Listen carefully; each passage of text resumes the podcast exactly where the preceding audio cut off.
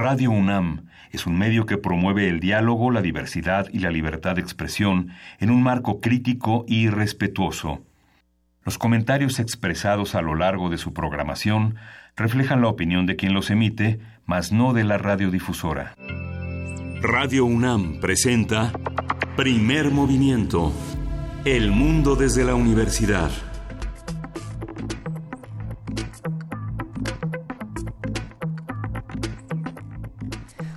Buenos días, son las 7 de la mañana con 6 minutos de este miércoles 12 de septiembre y aquí estamos en la cabina jefa de información Juana Inés de ESA. Muy buenos días. Muy buenos días, eh, Luisa Iglesias, ¿cómo estás? Acá andamos. Eh, listas para la acción, se reportó muchísima lluvia en distintas zonas de nuestra ciudad. Tengamos cuidado, manejemos con calma. Nuestro compañero Miguel Ángel Quemain justamente está atravesando su región de la ciudad en góndola, pero ya viene en camino, no se preocupen, aquí seguimos. Y comentando algunas de las cosas que estuvieron ocurriendo, Juana Inés, el día de ayer con nuestra universidad, que es este tema central al que le hemos dado una cobertura importante toda la semana pasada y esta. Por supuesto, estábamos hablando de los distintos comunicados que emitió ayer la Universidad Nacional. Eh, y bueno, pues lo que, lo que decíamos es que ayer el último boletín lo eh, comunicaba que un, el alumno Fernando Tinajero Muñozcano de la Facultad de Estudios Superiores Acatlán eh, ya fue eh, eximido, ha solicitado al presidente, la UNAM ha solicitado al presidente del Tribunal Universitario, Julián Guitrón Fuentevilla, que se le restablezcan los derechos universitarios a Fernando Tinajero Muñoz Cano, le habían sido retirados por un error, eh, se le había atribuido una participación en los hechos violentos del lunes de la semana pasada. Em, el compañero el alumno lanzó una serie de comunicados y una serie de aclaraciones en redes sociales eh, y por otras vías diciendo que él eh, no que él no era, que se parecía pero no era. y ya eh, venturosamente eso se aclaró. Y bueno pues de todas maneras siguen las investigaciones falta mucho por aclarar falta mucho por aclarar. Apenas hay un caso en la procuraduría. Vamos a ver en qué sigue este asunto y, por supuesto, en qué siguen las discusiones sobre las medidas que se van a tomar para la seguridad eh, dentro de la universidad y las formas en las que se va a atender el pliego petitorio. Se ha dicho sistemáticamente, eh, ayer lo reiteró el doctor Enrique Graue, rector de esta universidad, que se va a atender el pliego petitorio, pero eh, pues falta aclarar cuáles van a ser los, los canales y las formas se anunciaron por otro lado paros eh, paros activos paros eh, totales en distintas facultades y distintos planteles. Eh, pues cada uno cada uno de ustedes manténgase en contacto con su comunidad para ver en qué van a consistir. Se anuncia también la marcha de mañana sigue mañana sigue en pie y bueno pues a ver Vamos a ver, Luis. Vamos a ver qué ocurre con todas estas noticias. Por supuesto que hay muchas dudas por parte de los estudiantes y no solamente de los estudiantes, de los maestros, de todos los que se acercan de una u otra manera a la universidad. Están los que dicen, a ver, este tipo de errores, por más que la universidad que se eh, vaya se disculpe, no pueden ser aceptados. Otros que dicen, bueno, si ya se disculpó, vamos para adelante con las investigaciones. Hay otros que se preguntan, a ver, ¿qué, tipo de denuncias tienen cada uno de estos implicados? Eh, las 15 denuncias que presenta la UNAM eh, sobre eh, qué tema tienen, hacia dónde van. Algunos dicen, bueno, a ver, el tema del motín lo apuntaba bien Miguel Ángel Quemain el día de ayer. Eh, ¿Es suficiente? ¿No es suficiente? Eh, vamos a ver, vamos a ver qué es lo que ocurre con todo esto. Esta mañana tenemos un programa con mucha información. No solamente hay cosas de nuestra universidad, por supuesto que el país tiene mucho que ofrecernos y no solamente nuestro país, el resto del mundo. Así que vamos a arrancar con lectura Huellas que regresan. Vamos a estar conversando con Ricardo Forster, él es doctor en filosofía, profesor e investigador en historia de las ideas en la Universidad de Buenos Aires y tiene este libro justamente Huellas que regresan sobre la naturaleza, la infancia, los viajes y los libros que se antoja muchísimo. Vamos a ver cómo le hizo para, para hacer ¿Qué pasa cuando este? uno empieza a reflexionar sobre su infancia, termina pasa por los libros, pasa por la naturaleza y por lugares que conoce y, lugares que solamente intuyó a través eh, de las lecturas. Todo eso lo vamos a platicar. Va a estar, por supuesto, Pavel Granados, escritor, coordinador del catálogo de música popular mexicana de la Fonoteca Nacional y eh, y dueño absoluto del espacio Fonografías de Bolsillo aquí en Primer Movimiento. Vamos a estar platicando con él. En nuestra nota nacional el tema del manejo de la evidencia forense. Este es un tema muy delicado en nuestro país, por supuesto que hablaremos de regiones como Veracruz, hablaremos de otros espacios eh, importantísimos. Ana Pamela Romero Guerra, investigadora del INACIPE, va a estar con nosotros.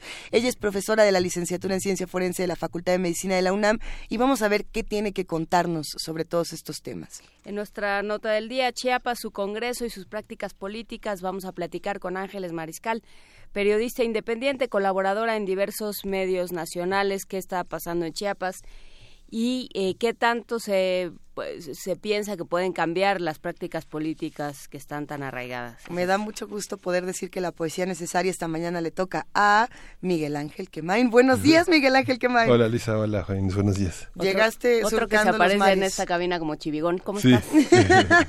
Qué gusto que nos acompañes, Miguel Ángel. No pasa nada, pues todo mundo ah, estuvieron anunciando desde las 5 de la mañana que va a haber mucho tránsito en la ciudad, que va a haber muy pocos eh, transportes públicos debido a las lluvias. Esperemos que esto mejore a lo largo de, las horas. Y los semáforos inteligentes que este, se han retardado un poquito. Un poquito. sí. Bueno, vámonos con calma, tratemos de entre todos ir construyendo a lo mejor. Si estamos en el coche, escuchemos primer movimiento, respiremos, relajémonos. Si estamos en casa, hay que apurarnos un poco para que no nos agarre justamente este tránsito.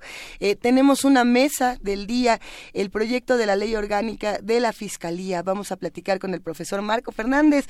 Él es investigador asociado de México Evalúa, especialista en temas de anticorrupción y profesor de la Escuela de Gobierno y Transformación Pública del Instituto Tecnológico de Monterrey muchas de estas cosas están ocurriendo. Vamos a empezar este programa con música para hacer la invitación a todos los que hacen comunidad con nosotros a que se acerquen, a que nos escriban y a que nos llamen. Sí, vamos a escuchar de Emily Claire Barlow, Chez moi. Venez donc chez moi, je vous invite. Il y a de la joie chez moi, c'est merveilleux. À côté des étoiles, j'habite. À deux pas du ciel toujours bleu. J'attendrai chez moi votre visite. Là-haut sous les toits dans mon logis. Tous les jours je reçois. Venez, venez vite, c'est gentil chez moi.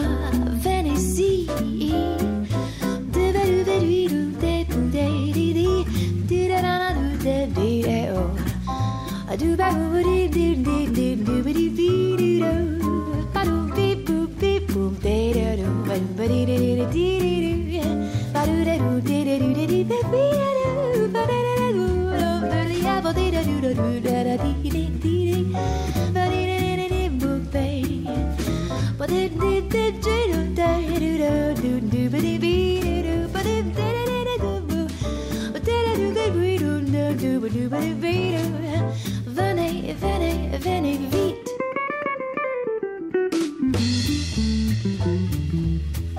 Mm-hmm.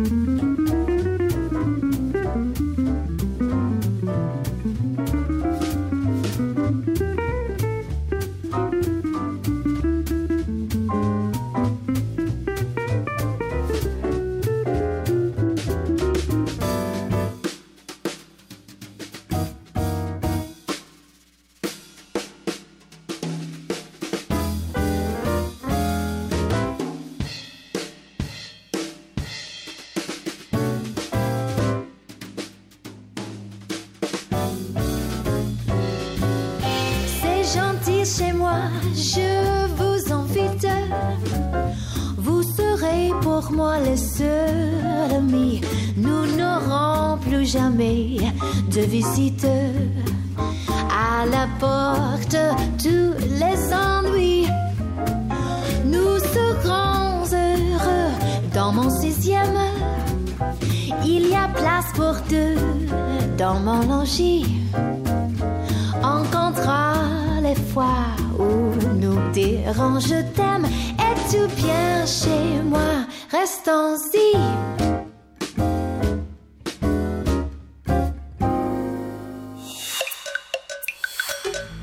movimiento. Hacemos comunidad. Miércoles de lectura.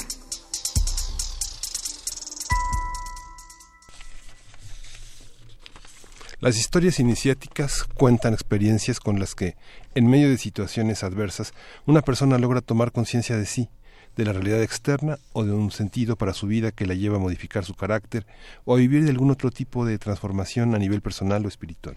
En Huellas que regresan, el argentino Ricardo Forster atrae historias personales, construye una biografía no declarada a partir de lecturas iniciáticas, películas y fragmentos de la historia que se contraponen entre sí en un intento por contagiar la historia y las convicciones políticas, conduciéndonos a confiar en la memoria y eludir una nostalgia paralizante. Huellas que regresan es una emotiva defensa de la palabra escrita y del libro como instrumento revolucionario del pensamiento crítico.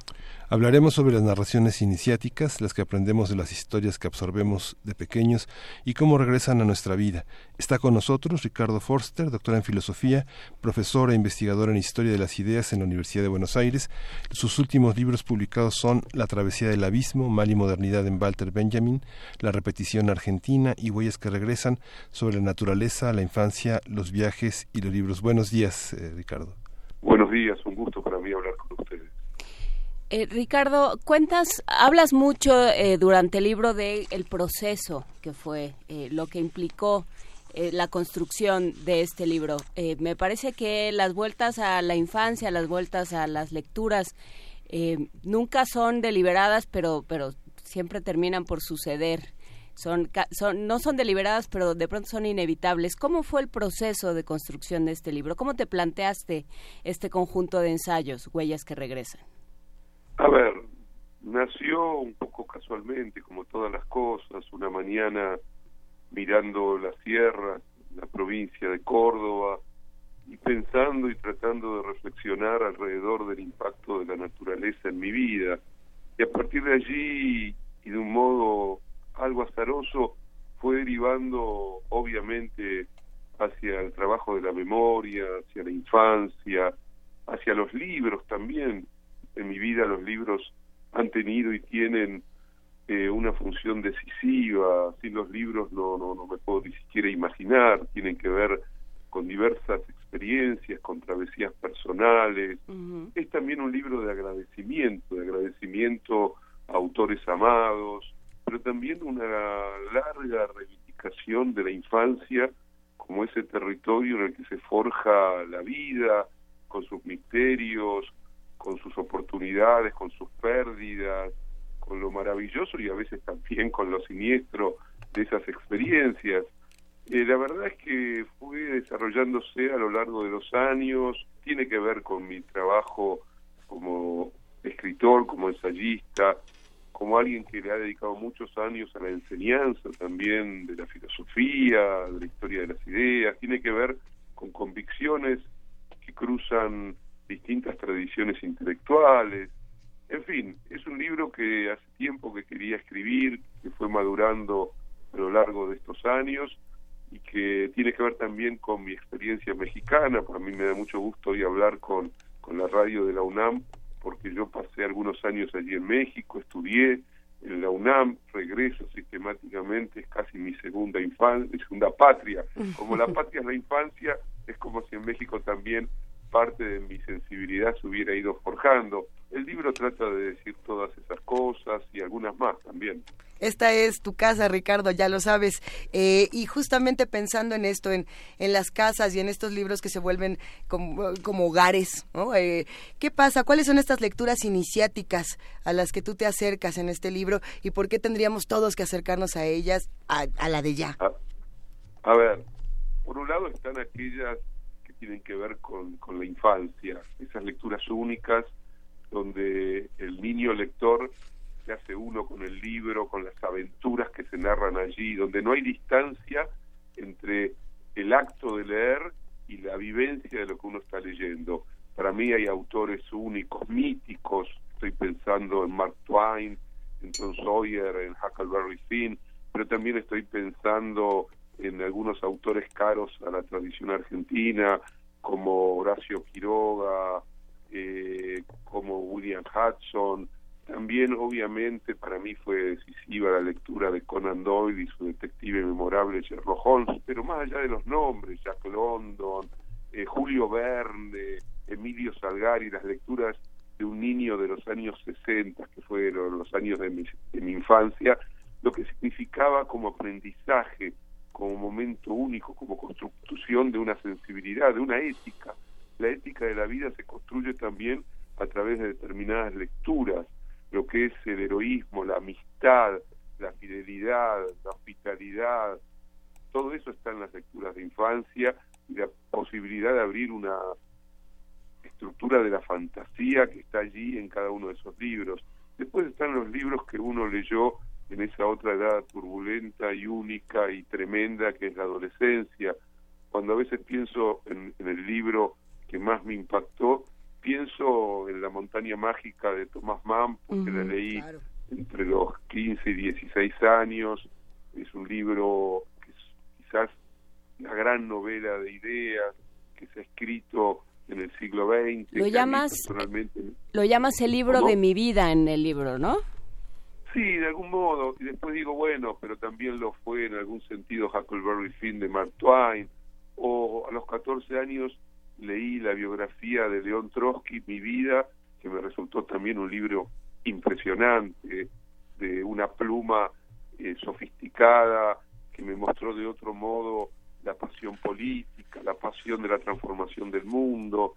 Y eso me fue llevando, porque un libro lleva a otro libro. La maravilla de los libros que hace que cada lector eh, prolongue lo que ese libro está diciendo, lo lleve a nuevos territorios, experimente nuevas emociones. Eh, yo siempre eh, tomé una frase de Adorno como un leitmotivo no solo de la lectura, sino de la escritura. Adorno, Teodor Adorno, de la Escuela de Frankfurt, decía que el autor atento con el lector es aquel que no le ahorra dificultades y que respeta su inteligencia.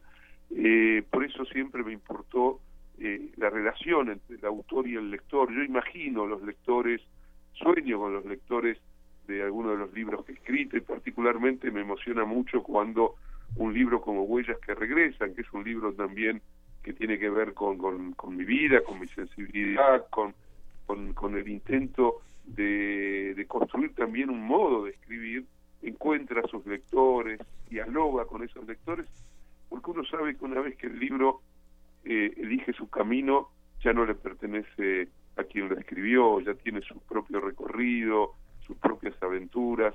Por eso, cuando me dijeron de la posibilidad de hablar con ustedes, para mí fue una inmensa alegría, primero por poder hablar con, con México, eh, para mí siempre es un punto decisivo, y después imaginando que en México, que en otros lugares de América Latina, de España, eh, hay lectores que se involucran también con alguien que desde el sur del mundo, como es en este caso Buenos Aires, Argentina, habla sobre cosas que creo que ya van más allá de la geografía del país de uno, ¿no?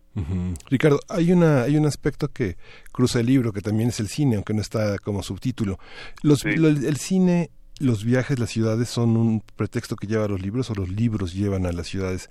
¿Cómo se cruzan en este libro ciudades, cine y libros? A ver, yo digo por allí que no hay nada más impactante que habitar una ciudad a través de los libros y después quizás conocerla ya de manera material. Y yo he conocido a Londres a través de Sherlock Holmes, he conocido a Viena a través de Canetti, eh, he conocido a París a través de Rambaud, eh, he conocido México, porque no?, a través de distintos autores, pienso en Octavio Paz, pienso en Fuentes, eh, he conocido, eh, no sé, las ciudades o las aldeas del sur de Estados Unidos a través de, de Mark Twain, y así uno podría seguir, ¿no? Porque las ciudades están en la literatura y la literatura está en las ciudades, y el cine también es una forma de narrar el mundo, la vida, eh, no sé, pienso que Muerte en Venecia de Thomas Mann creció con la película de Visconti y son de esas pocas películas que van más allá de los libros pero también eh, allí hago tributo a lo que el cine ha, significado para mí hablo por ejemplo de Tarkovsky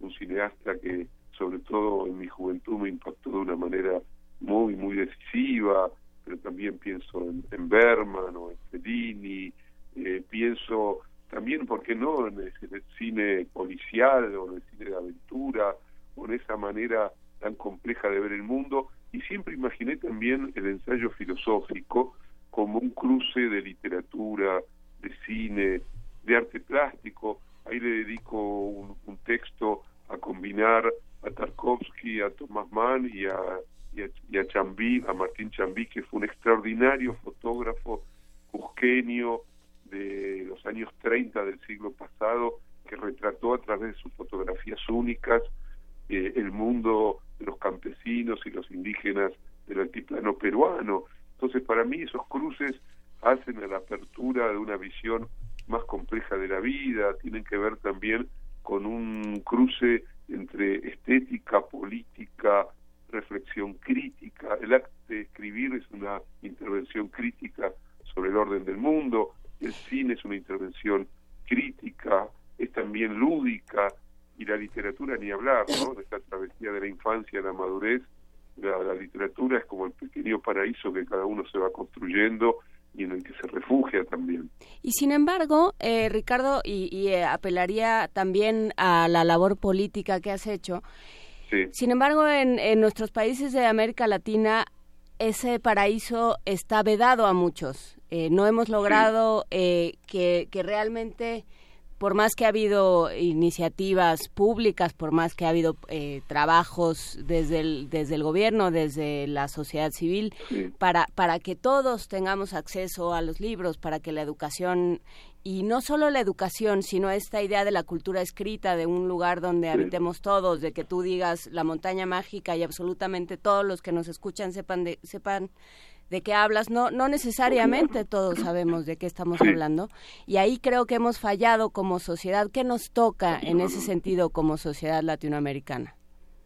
A ver, eh, tú lo has dicho, para mí también la, la pasión política significa reencontrarme con mis lecturas de infancia, de adolescencia y de juventud, lecturas donde eh, la lucha por un mundo mejor, por construir una sociedad más igualitaria, por expandir la libertad, la democracia, me han marcado a través, insisto, de autores absolutamente memorables. Y por supuesto que ahí hay una, una deuda inmensa. Imaginemos que vivimos en un mundo extremadamente injusto, que el mundo actual no es más justo que el mundo de mi infancia, hasta sospecho que se ha vuelto más desigual, más injusto, en algunos sentidos incluso más violento. Es una responsabilidad del individuo, pero también de nuestros ámbitos colectivos. Yo reivindico, por ejemplo, la, experiencia de enseñar. Yo enseño en la Universidad de Buenos Aires, tuve la dicha de estudiar y de enseñar también en universidades públicas de México, en la UNAM, pero también en otras universidades la universidad, la universidad pública, la universidad de acceso para amplios sectores de esta sociedad es un lugar clave para generar más igualdad, más amplitud democrática, mejor acceso a la cultura. Defenderla es una obligación de todos nosotros, defenderla en México, en la Argentina, porque la economización de todas las esferas de la vida, la privatización de todas las esferas de la vida, la transformación en negocio de los sentimientos, de la cultura, eh, es algo horrible que tiene que ver con el actual tiempo neoliberal. Por eso creo que también allí hay una, una responsabilidad que es ética, que es política. Yo sigo creyendo que la lengua política, la genuina, es una lengua de la libertad, es una lengua de la democracia porque piensa la sociedad como un espacio eh, de conflicto, pero en el sentido en que el conflicto hay que pensarlo como ámbito de crecimiento, de expansión, de pluralidades, de diversidades. En América Latina hemos sufrido mucho, seguimos sufriendo mucho, particularmente en Argentina. Hoy tenemos un gobierno extremadamente dañino y neoliberal. Yo miro con ojos emocionados y con muchas expectativas la posibilidad que se le abre a México a partir ya de la llegada a la presidencia de de López Obrador. Creo que es una extraordinaria oportunidad para un país que ha sufrido mucho, pero que tiene dentro suyo una potencia gigantesca, su historia, su memoria. Creo que también leer y escribir es un modo de defender la memoria en un tiempo de fast food, de velocidades que devoran absolutamente todo, de trivialidades, pero también, como tú dices, tenemos una obligación, aquellos que hemos tenido quizás la posibilidad de acceder a la universidad, de acceder a ese territorio de la lectura, de, expandirlo, eh, porque yo siempre recuerdo en momentos de mi adolescencia donde tuve la oportunidad en una Argentina muy intensa de tener muchos vínculos con sectores populares, que ha habido y sigue habiendo un profundo deseo en esos mundos populares de generar para sus hijos eh, crecimiento cultural, pero tenemos que pensarlo sin una mirada colonizadora, sin imaginar que estamos por encima, con una mirada jerárquica, dominadora ¿no? y hegemónica, sino cómo se cruzan los caminos. Es un desafío muy difícil, no es lineal, pero allí está también, ¿no? Bueno, y, justamente ahora que mencionas, Ricardo, a Andrés Manuel López Obrador, ¿cuál es tu opinión sobre Mauricio Macri eh, y cómo se relaciona el presidente de, Argentina justamente con la literatura, con el periodismo y con el ejercicio de la palabra en tu país? A ver, le voy a dar un ejemplo para que se entienda más. Macri acaba de eliminar algunos ministerios, ¿no? El Ministerio de Salud no existe más como ministerio, se ha transformado en secretaría, que es diferente al concepto mexicano de secretaría, que sería un equivalente a ministerio. Aquí secretaría es, eh, es como si fuera una dirección, una instancia menor. Ha eliminado el Ministerio de Ciencia y Tecnología, clave para cualquier proyecto de crecimiento y de desarrollo nacional. Ha eliminado el Ministerio de Cultura, entendamos lo que eso significa, y también el Ministerio de Trabajo. ¿Por qué? Porque el neoliberalismo piensa la salud, la educación, la cultura, la ciencia y la tecnología en países periféricos como el nuestro como un gasto, ni siquiera como una inversión. Yo creo que ni la educación, ni la salud, ni la cultura deben ser pensadas como inversión, todo lo contrario, deben ser pensadas con la lengua de la libertad, de la democracia, de las políticas sociales. Mauricio Macri ha generado un endeudamiento terrible, salvaje para la Argentina, ha aumentado exponencialmente los índices de pobreza, ha destrozado el salario real, ha llevado la inflación a la Argentina a niveles históricos, ha degradado el peso, en fin, creo que estamos viviendo momentos difíciles comparados con años que fueron muy complejos pero muy intensos en términos de redistribución más equitativa de la renta en Argentina en los años sobre todo de los gobiernos de Néstor y Cristina Kirchner, pero más allá de la inscripción política, creo que eh, el gran debate en la sociedad contemporánea es si vamos a aceptar que sea la lógica más brutal del economicismo lo que fije la vida de las sociedades, la rentabilidad, la maximización, eh, la idea de que todo se resuelve en el interior de la visión del mundo de las corporaciones económicas, del mercado, o si volvemos a rescatar la idea de lo común, la idea de lo público, un nuevo concepto de igualdad relacionado con la libertad, con la expansión democrática. Eh, Macri eh, implica también una profunda derrota de la vida cultural, porque tiene una visión estrecha, muy, muy a nivel elemental.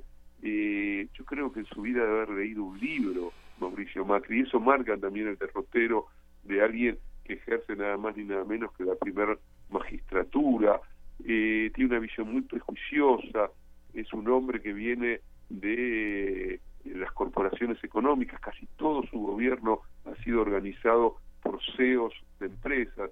Bueno, yo en Huellas que regresa trato, entre otras cosas, de mostrar el mundo desde una sensibilidad completamente distinta. Es también un agradecimiento a, a, a la naturaleza, a los libros, a la infancia, a los viajes y también de alguna manera es una esperanza respecto a la condición humana, porque creo que allí se guardan muchas cosas esenciales para imaginarnos de otro modo y no bajo la pura lógica, que es una lógica neoliberal de reducir el mundo a un algoritmo a la lógica de la ganancia y de la competencia. Para mí la vida es otra cosa. Porque yo creo que en el centro de esa de esa búsqueda está eh, están estos temas, digamos, en ese centro eh, sistemáticamente eh, nosotros aquí hablamos sobre sobre problemas ambientales, sobre problemas y, casi siempre sobre problemas de comunidades, por, en, el caso de. México de, de pueblos originarios Y, y, sistemáticamente llegamos al tema de, bueno, es que hay una absoluta falta de, eh, hay un absoluto desdén por la naturaleza, por las, eh, por, por quienes están ahí, por la libertad de cada uno, por la idea de, de, de esa idea colonizadora de la que hablas, ¿no? Y justamente eh, esas lecturas iniciáticas, tú lo decías hace un momento, enseñan todo lo contrario, enseñan la agencia, enseñan la subversión, enseñan la, la autogestión y la posibilidad de rebelarse frente a una frente a una imposición injusta. Mira una imagen de la lectura de infancia, Huckleberry Finn de Mark Twain. Hay una escena que a mí me marcó para siempre, que es la escena de Huck eh, escapando de una condición muy difícil, eh, de la miseria, escapando también de un padre alcohólico que lo amenaza, y se escapa con un esclavo negro, y van los dos en una balsa por el Mississippi en las noches estrelladas, sintiendo que la libertad los toca, pero sintiendo una solidaridad entre ellos fundamental, en ese vínculo entre el niño despojado, el niño eh, que sufre las carencias, el niño casi huérfano, para decirlo de alguna manera, y el negro esclavo que sueña su libertad, se construye y se construye en el niño que lo leyó un ideal de emancipación, un ideal de igualdad, y respecto a la naturaleza, caminar la naturaleza, amarla, amar a un perro, amar un bosque, es también eh, expresar el sentimiento de dolor por el sufrimiento que le infligimos cotidianamente a la naturaleza, olvidándonos de lo que significa para nosotros, pero también allí, en, Huellas que regresan, hay algún relato eh, por eh, el mundo del altiplano boliviano y peruano, donde reivindico la figura de una mujer campesina, quechua, su dignidad, su capacidad de defender su, su visión del mundo, todo eso se mezcla porque creo que las literaturas, eh, el arte, es también un ejercicio de, emancipación, de reconocimiento, de reconocimiento del otro. Por eso también la idea de huellas que regresan es el vínculo entre el presente y el pasado, porque yo creo que el presente se ensancha cuando es atravesado por el pasado y cada vez que vamos al pasado cambiamos también nuestra propia percepción del tiempo y de la memoria. Entonces todo se conjuga de algún modo en este cruce entre distintas miradas, distintas experiencias, y creo que el libro sigue siendo eh, la casa de estas mezclas, de estas alquimias y de estas posibilidades. Yo no sé si lo logré, en realidad me interesaba eh, más poder expresar estos recorridos, estos años de haber escrito sobre distintas cosas y este amor por cada uno de estos momentos que definen la aventura de, esta escritura en particular, ¿no? Claro, y creo que hay un centro también en el libro eh, que es el poder, digamos, mm. la, la, agencia, ¿no? Tanto el poder regresar, que ese es el gran drama de la infancia, es un lugar al que ya no puedes regresar, pero pero que ahí está, que te está llamando todo el tiempo, pero ya no puedes regresar pero puedes regresar de diferentes maneras. El tema también de la naturaleza, digamos, el poder, la agencia y lo que y lo que se aprende de los libros, todo eso está en el libro también. Sí, porque estoy convencido que la relación con, con la memoria o con los libros, a veces con la escritura, con la enseñanza, significa eh, de algún modo intervenir en el orden del mundo, del mundo privado, pero también del mundo compartido. Es un modo de imaginar la diferencia, es una utopización en parte también de la escena de aquello que llamamos la realidad, que se abre a la posibilidad de transformarla, pero también es un modo de rescatar, yo soy muy benjaminiano en el sentido de Walter Benjamin, de su mirada, de su sensibilidad, de su filosofía, él dice que la memoria es un acto de redención respecto a las generaciones pasadas que sufrieron no solo la derrota a veces material que los dominadores ejercieron sobre esas generaciones, sino más grave aún la derrota del olvido. Y por lo tanto redimirlas a través de la memoria es un ejercicio decisivo porque Yo creo en, una figura que es la, la figura del espectro, ¿no? Que es un poco derridiana, si ustedes quieren, pero es el hecho de que uno vive cotidianamente con sus espectros, con sus amores, con sus amigos, con, con sus lecturas, con los que, los que ya no están pero que nos siguen hablando, con la memoria de sus seres queridos. ¿Qué, qué decirlo para la cultura mexicana, que tiene una relación tan intensa, increíble con, eh, con los muertos, ¿no? Pero eh, los muertos en el sentido de, de la actualización, la espectral significa que no ha quedado para siempre en el pasado, sino que siguen habitando nuestra sensibilidad, ensanchan nuestro horizonte, nos hacen mejores en un punto, nos desafían cotidianamente. Poder también es eso, es no resignarse, es saber que hay otras miradas sobre la realidad y que la única mirada de la realidad no es la de los poderes fácticos, no son la de los grandes medios de comunicación que infectan muchas veces cotidianamente con su discurso brutal sobre la realidad, lo que la realidad tiene también en otros en otros sentidos. Eh, es también en la literatura encontrar eh, la, la, hospitalidad hacia el otro, hacia el extranjero.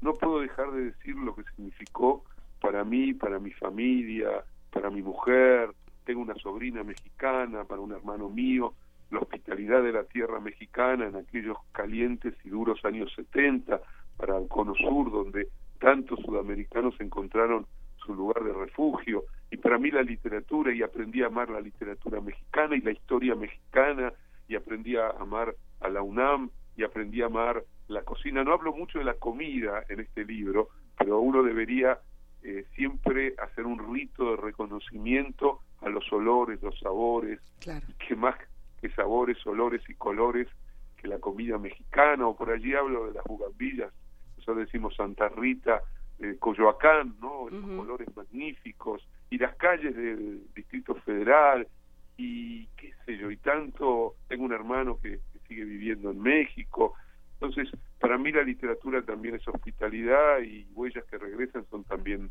un poco el agradecimiento a todo eso. Pues justamente de esta hospitalidad, de estos, eh, de estos paisajes eh, imaginados y, y reales, tan reales como son las cosas que están allá afuera.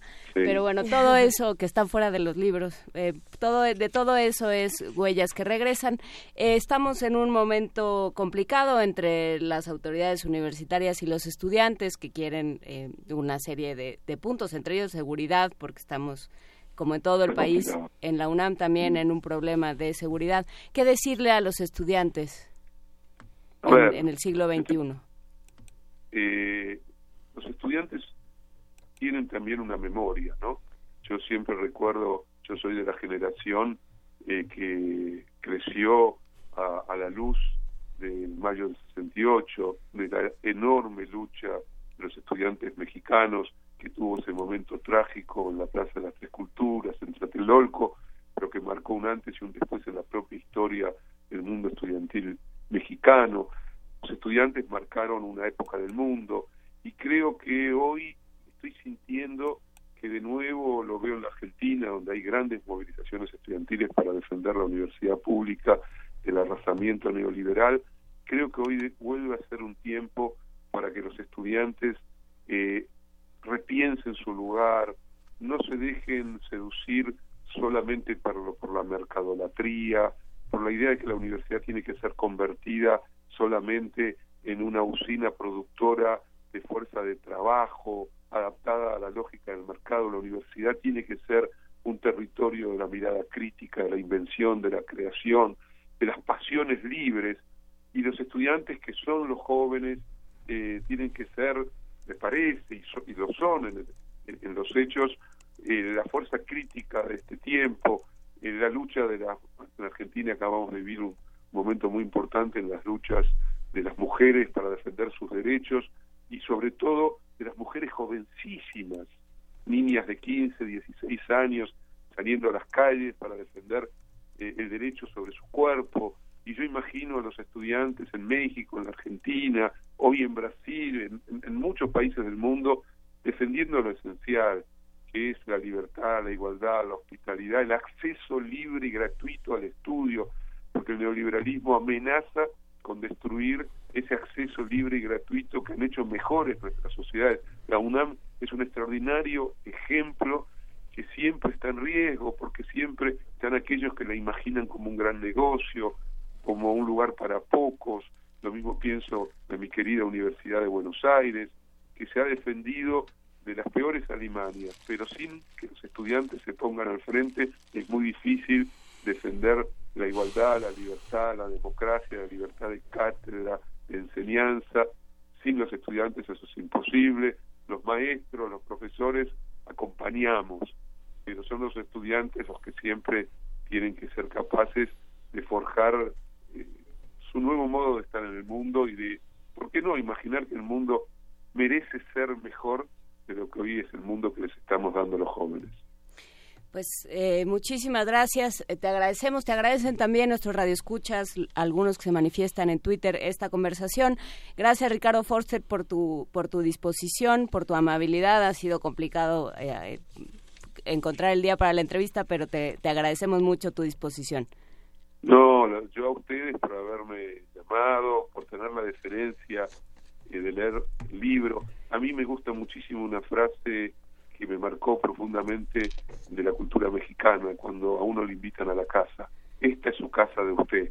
Buenos Aires y la Argentina sigue siendo, pese a muchas cosas, una tierra de hospitalidad para todos los latinoamericanos y todos los extranjeros que se sientan necesitados de encontrar aquí también un lugar de refugio y de amabilidad. Yo lo encontré en México y por eso lo agradezco y me encantaría que me envíen cuando puedan la grabación de esta charla que para mí ha sido preciosa, ¿no? Así que les agradezco. Se la llevamos, mejor se la llevamos. A todos los que han participado de esto. Muchísimas gracias, Ricardo. Hasta pronto. Venga, vámonos que tenemos una gran conversación a continuación. Qué maravilla. Vamos a escuchar del Instituto Mexicano del Sonido Oficios.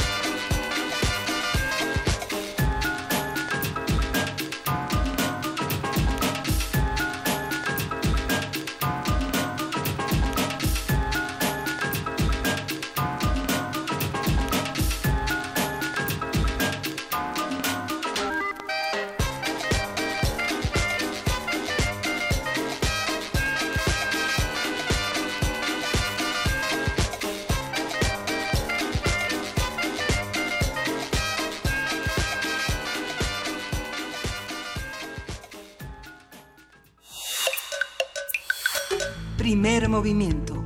Hacemos comunidad. Fonografías de bolsillo. Fonografías de bolsillo en la mirada interpretativa y el relato de Pavel Granados. Granados Pavel, buenos días. Así es, Miguel Ángel Farines, qué gusto estar aquí con ¿Qué ustedes. traes en el bolsillo Alfonso Reyes? Traigo en Alfonso. Ah, fíjate qué bonita imagen traer en el bolsillo a Alfonso Reyes. Justo en Argentina dio un discurso don Alfonso hace muchos años. Acabo de estar en Argentina ahorita yendo aquí a Ricardo Forster.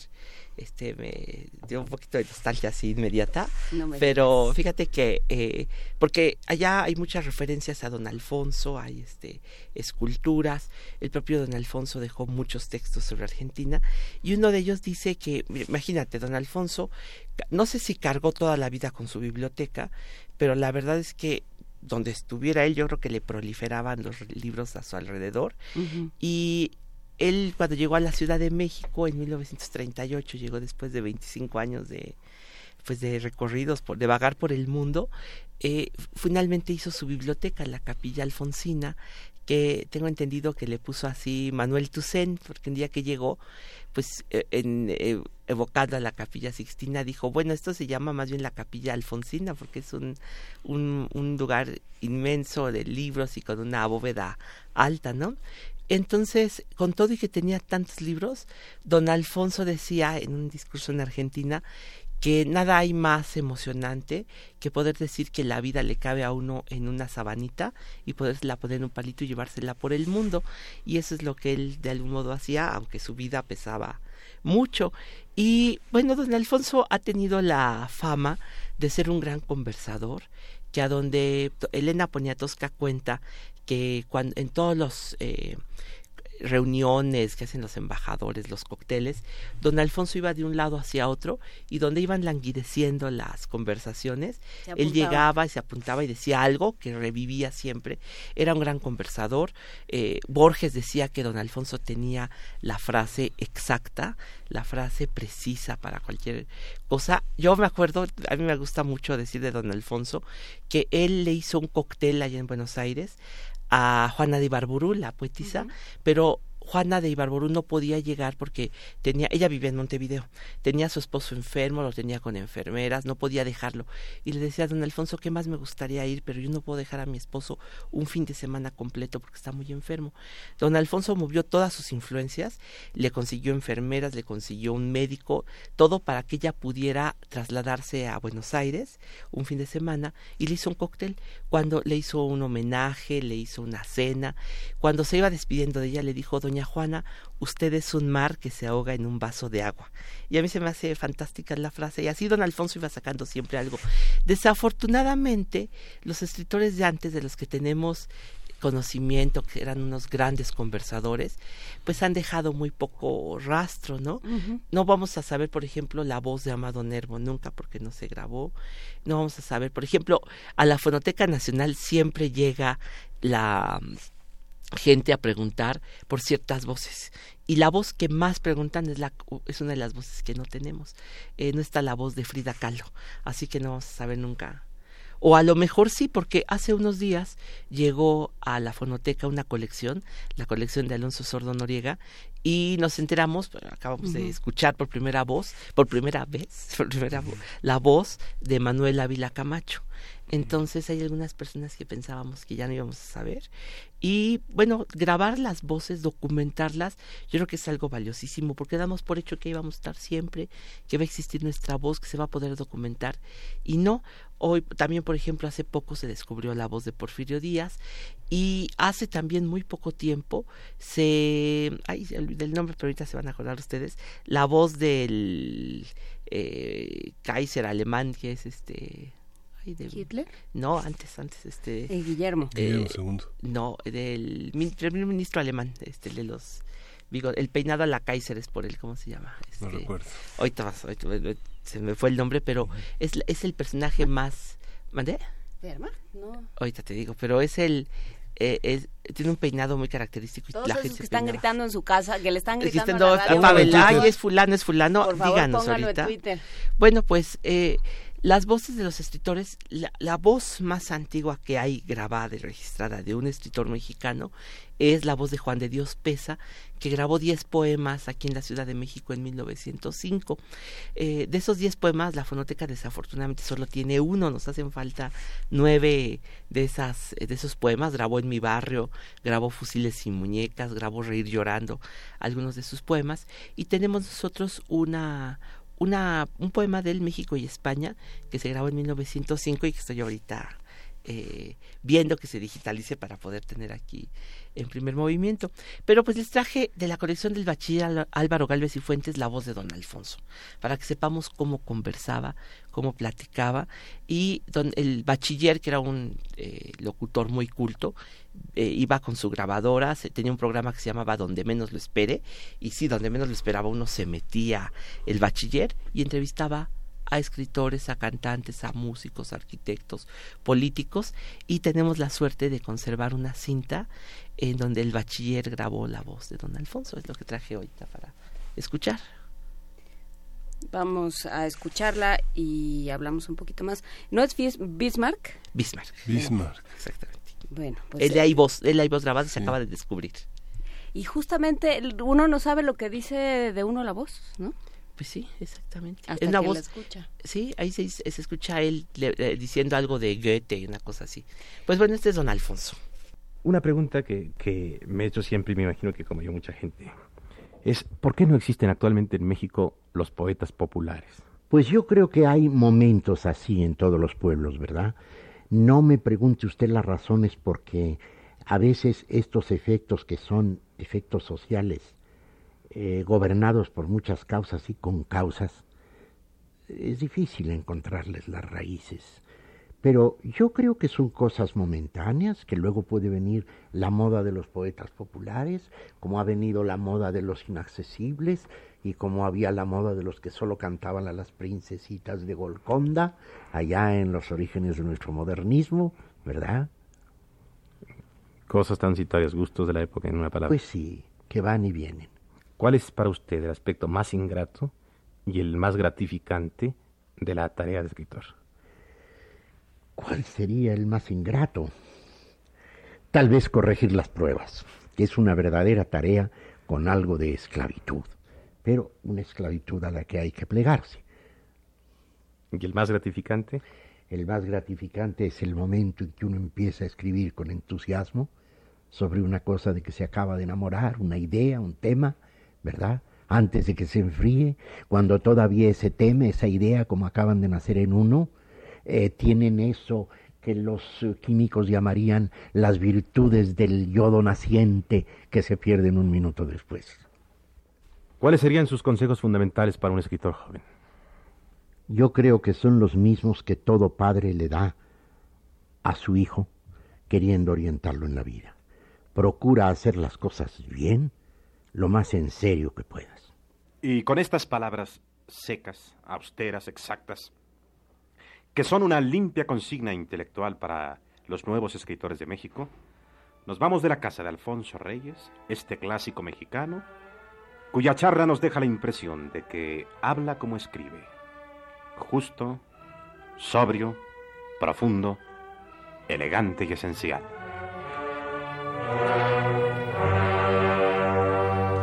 Procura hacer las cosas bien, lo más en serio que puedas. Pues con Qué eso nos quedaríamos, ¿no? Qué- Ya a mí con me emociona escuchar a don Alfonso. Por supuesto que sí, eh, y bueno, puede uno consultar más cosas en la Fonoteca Sí, Nacional. claro que sí, ahí está la audioteca Octavio Paz y pueden escuchar todo lo que quieran. Ya hay ciento y tantas mil horas ahí digitalizadas para estar escuchando. Pues eh, muchísimas gracias, Pavel Granados, por venir a compartir esto con nosotros y nos Al escuchamos contrario. la próxima semana. Muchas gracias. Y nos vamos. Nos vamos a una pausa. Síguenos en redes sociales. Encuéntranos en Facebook como Primer Movimiento y en Twitter como arroba PMovimiento. Hagamos comunidad.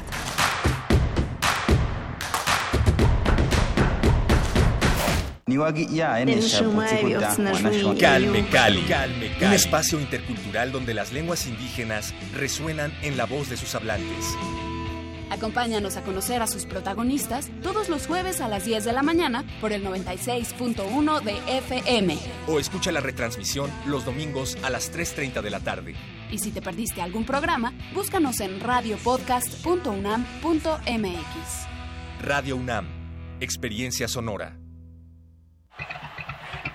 Mm, nada como caminar por las calles y percibir la otra ciudad. Esa alternativa escondida entre el bullicio y el asfalto. Se parte de Escaparate 961. La revista cultural que te ofrece las otras opciones. Viernes a las 15:15 por el 96.1 de FM. Radio UNAM, experiencia sonora.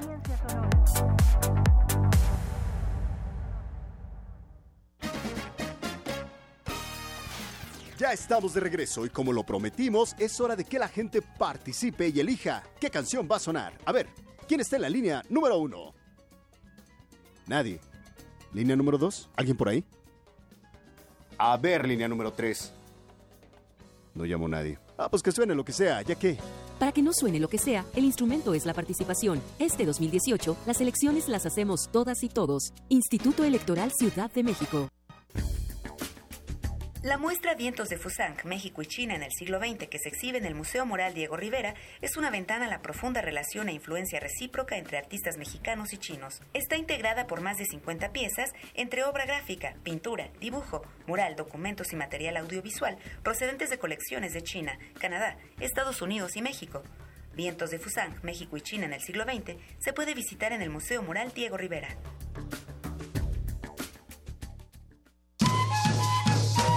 Por segundo año consecutivo, algunas de las mejores casas editoriales se dan cita dentro de nuestra universidad para celebrarla. Feria Internacional del Libro Universitario Filuni 2018. Talleres de edición wiki, edición científica y textualidades lectoras, conferencias magistrales y otras actividades culturales alrededor de la invitada de honor de este año, la Universidad Nacional de Colombia.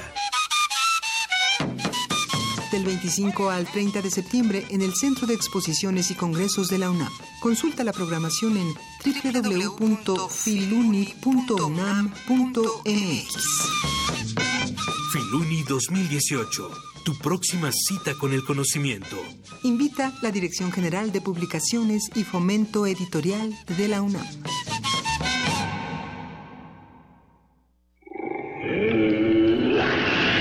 En la UNAM se escriben historias de éxito. En Fundación UNAM hacemos que estas historias sean posibles ya que becamos anualmente a más de 68 mil universitarios. Súmate 5340-0904 o en www.funam.mx. Contigo hacemos posible lo imposible. Queremos escucharte. Llámanos al 55 36 43 39 y al 55 36 89 89. Primer movimiento. Hacemos comunidad. Y justamente agradecemos a todos los que están haciendo comunidad con nosotros en el 96.1 de FM, en el 860 de AM, a las 8 de la mañana con 4 minutos, hora en la que les vamos a dar regalos, Miguel Ángel Quemán. Sí, tenemos eh, para el muro de Facebook, hay que publicar con su nombre completo y el hashtag paquete 1 o hashtag paquete 2. El paquete 1 dice, eh, tiene que de lejos parecen moscas de Quique Ferrari, editorial Alfaguara, y en el paquete 2, Más allá de las ciudades, de Alejandra Gámez y Exura Eneas, y desde Editorial Océano, y El esplendor de las raíces, de Robin Benway, también de Editorial Planeta. Ándale, buenísimo. Quique ¿Qué- Ferrari, que de lejos parecen moscas, el paquete 1, Ajá. y El esplendor de las raíces y Más allá de las ciudades, el paquete 2. Para los que les guste la novela negra, pidan el paquete 1 en Facebook. Para los que disfruten estas otras lecturas que también se antojan muchísimo, paquete 2 Hay en el muro de Facebook. Eh, por lo menos el de eh, Gámez y Eneas es una novela eh, Gráfica. no, novela gráfica para jóvenes de la colección Historias Gráficas de Océano, que es esta nueva colección. Se ve Eh, padrísima. Sí, es padrísima. Exura Eneas es un estupendo ilustrador y, y este y también Alejandra hacen un dúo hacen un dúo peligrosísimo. peligrosísimo. Y, a ver este otro libro, el, esplendor de las raíces, se gana justamente el National Book Award de 2017. Eh, este libro lo publica Planeta y también se antoja como una de estas lecturas importantes. A ver qué tal. Eh, es, es tengo la impresión, esta es novela juvenil, ¿verdad? ¿O no? Sí.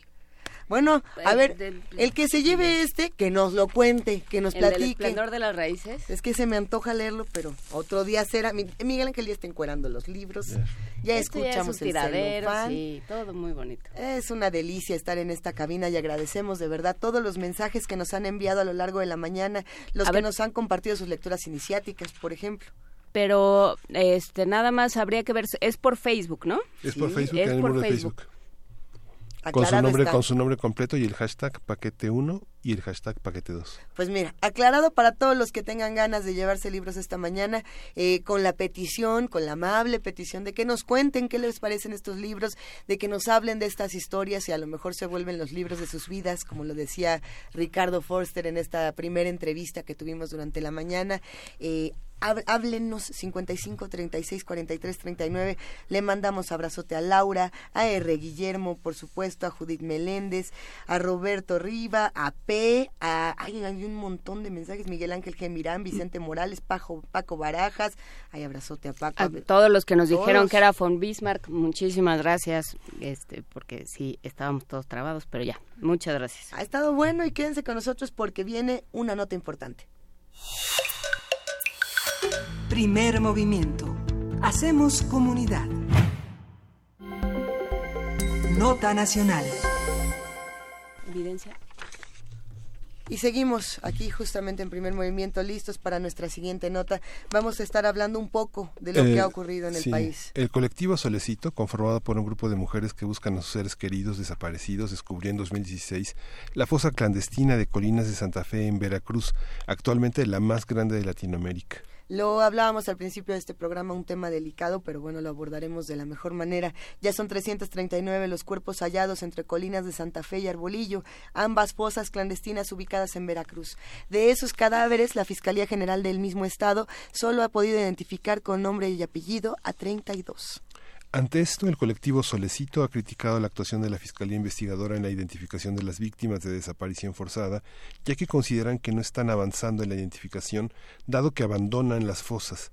Además, acusan a la Fiscalía de ser profundamente hermética y ocultarle la información a los familiares, aludiendo que lo hacen como represalia por los reclamos y la postura crítica que han adoptado los colectivos. El jueves pasado, la Fiscalía de Veracruz informó sobre el hallazgo de un grupo de 32 fosas clandestinas localizadas en un terreno de aproximadamente 300 metros cuadrados, localizado a principios de agosto, donde se iniciaron trabajos al margen de las brigadas de familiares, quienes externaron no solo su malestar por haberlos dejado fuera de las labores de búsqueda, sino también su preocupación por el atropello de los trabajos realizados por los peritos de la Fiscalía, quienes han puesto justamente en riesgo la evidencia forense, así es como lo dicen, por no seguir los protocolos adecuadamente. Vamos a conversar sobre esos protocolos, qué deben observarse al manipular evidencia forense, qué riesgos se corren, en qué deben de fijarse los peritos. Y para ello está con nosotros Ana Pamela Romero Guerra. Ella es investigadora del INACIPE, es profesora de la licenciatura en Ciencia Forense de la Facultad de Medicina de la UNAM. Buenos días. Hola, buenos días a todos, a todas. Muchas gracias por la invitación. Ana, justamente eh, lo que nos interesaba de este tema, bueno, de entrada la situación tan difícil que se está viviendo en este momento, pero ¿cómo puede, cómo debe de manipularse la evidencia? Ah, existen protocolos, además del que ya se publicó este año, que es el protocolo que se deriva de la Ley General de Desaparición Forzada y Desaparición por Particulares. Existen siempre protocolos en materia técnico-criminalística, es decir, que te explican perfectamente bien cómo debes de aplicar el método criminalístico. La mayoría, si no es que deberían de ser todas las fiscalías, eh, tienen protocolos respecto a la aplicación del método criminalístico. En esta parte, eh, me parece que el, la principal preocupación de los colectivos tiene que ver con si están aplicando esos protocolos y cómo los están aplicando. Precisamente por esa preocupación, la Ley General de Víctimas, en el artículo 21, establece que los familiares tienen el derecho de estar presentes en las exhumaciones tienen el derecho de ser informadas sobre los protocolos y procedimientos que van a aplicarse. Incluso tienen derecho a designar a peritos eh, independientes que puedan estar ahí presentes. Entonces, pues digamos, más allá de, de, que nosotros podamos ahorita saber, porque no sabemos si se aplicaron o no los protocolos adecuados o si se ha aplicado bien el método criminalístico, lo preocupante es que dada la situación de las personas eh, desaparecidas, de la cantidad de personas desaparecidas, de que son los colectivos los que han estado buscando activamente en campo, pues que no exista esa comunicación en la que se les salvaguarden sus derechos que están en la Ley General de Víctimas y se les permite estar presentes. Entiendo sí que siempre hay un resguardo de la investigación. Sin embargo, una vez que se encuentran restos, la ley es muy clara y se le debe de dar aviso. No solamente es la Ley General de Víctimas, sino la Ley General de Desaparición y el protocolo, como les comentaba, que, que emana de esa ley, que este protocolo es de este año, acaba de ser publicado hace como dos meses en julio. Y de esta manera, los familiares, a través incluso de sus representantes jurídicos o de eh, peritos que designen los familiares para estos efectos, pueden estar presentes sin poner en riesgo la investigación, sin poner en riesgo incluso el manejo criminalístico del lugar. Cuando se encuentran en lugares eh, que le llamamos grandes escenarios como estos, que se encuentran muchos restos humanos, existen métodos criminalísticos específicos para este manejo. Por ejemplo, se generan los perímetros de seguridad que normalmente se generan, siempre se recomienda por lo menos tres perímetros de seguridad el primero, que es la zona crítica, que es una la parte donde está muy restringido el acceso. O imaginémonos que trazamos eh, círculos alrededor de donde se encuentran los restos humanos y ese primero es solamente el espacio en donde se, se pueda trabajar por parte del personal pericial. Y alrededor podemos trazar un nuevo círculo en donde estén presentes, por ejemplo, familiares, peritos, etcétera, eh, independientes que puedan observar. Y así vas abriendo, digamos, los círculos. En este segundo círculo también se establecen mesas de trabajo, por ejemplo, mesas donde puedas poner eh, adecuadamente ciertos indicios, mesas donde puedas hacer algún tipo de embalaje que no se pueda hacer en el primer círculo. O sí hay una técnica, y es bastante conocida, la CETEC, la entonces eh, activa CETEC, publicó un protocolo de homicidio y homicidio múltiple en donde desde el INACIPE retomamos un modelo que utilizan en Colombia para establecer estas mesas para grandes escenarios y desastres naturales. Entonces, es, es muy difícil pensar que ninguna fiscalía conozca cuál es el método criminalístico y cuáles son los protocolos que se deban de, de aplicar. Tampoco podemos saber si la fiscalía, en este caso de Veracruz, no los ha aplicado. El problema es ese, que, eh, y me parece que por ahí va más eh, la molestia de los colectivos, que debían de haber estado ahí presentes, se les debió de haber dado aviso para que pudieran, eh, bajo los derechos que les otorgan las leyes generales, principalmente la Ley General de Víctimas, pudieran verificar de primera mano que se estaba haciendo un manejo adecuado, que se estaba respetando la cadena de custodia, digamos, todo todo lo que sigue ahorita es lo más importante, porque ya que recolectas los indicios y los embalas, tienes que tener un control impecable de lo que estás recolectando para que después no haya problemas eh, de contaminación o de confusión de restos para la identificación. Y ¿Cuáles son los problemas, Miguel Ángel? Sí, no, es que son 15 colectivos. Dio una conferencia de prensa el jueves Winkler y dijo, como si estuviéramos a mediados del siglo XX, que por cuestiones de seguridad, no explicó cuáles, este, no se, se reservaban este, no invitar a los, eh, a los eh, familiares. Pasó con el caso del Arbolillo, que son tres agentes, tres, tres, eh, tres personas de la Secretaría de la Marina que habían desaparecido y que el colectivo Solecito ayudó a encontrarlos en 2017 y hicieron lo mismo Hicieron lo mismo ahora señalando que se reservaban el uso del lugar cuando utilizaron georradares, drones, o sea, digamos, usaron una gran tecnología que pues está más avanzada que las manos y las uñas de las personas que están en el campo buscando a sus familiares. Además, la ley de, de desaparición marca que estás como testigo porque no sabes que este, quiénes son, sino que son evidencias que pudieran ser el caso de tus familiares y estás listo para aportar pruebas de DNA, ¿no? Exacto. Sí, en realidad, o sea, más allá de que de verdad comprendo, eh, siempre comprendemos la parte del resguardo de la investigación, pero aquí estamos hablando de actos de búsqueda, si bien también son actos de investigación porque los restos a la vez eh, nos permiten identificar a las personas desaparecidas y nos permiten que, bueno, permiten que las familias por fin encuentren eh, quizá hay algunos familiares y se cierre este doloroso ciclo que viven de no, no saber el paradero. Por el otro lado, esos mismos restos, ese lugar y todos los indicios que se encuentran ahí proporcionan información para, para conocer las circunstancias de modo, lugar y, y hecho, digamos, tiempo en el que quizás se cometieron o quienes cometieron las, desapariciones y pues lamentablemente la muerte de esas personas. Entonces sí entiendo esta parte del resguardo, siempre se, se comprende, pero me parece que la ley es muy clara. O sea, la Ley General de Víctimas dice que las, las familias deben estar presentes, bueno, pueden estar presentes, pero así lo han exigido, por supuesto, en las exhumaciones y que pueden estar ahí presentes con sus propios peritos y que eh, pueden deben ser informadas de los protocolos que se están siguiendo y qué se va a aplicar.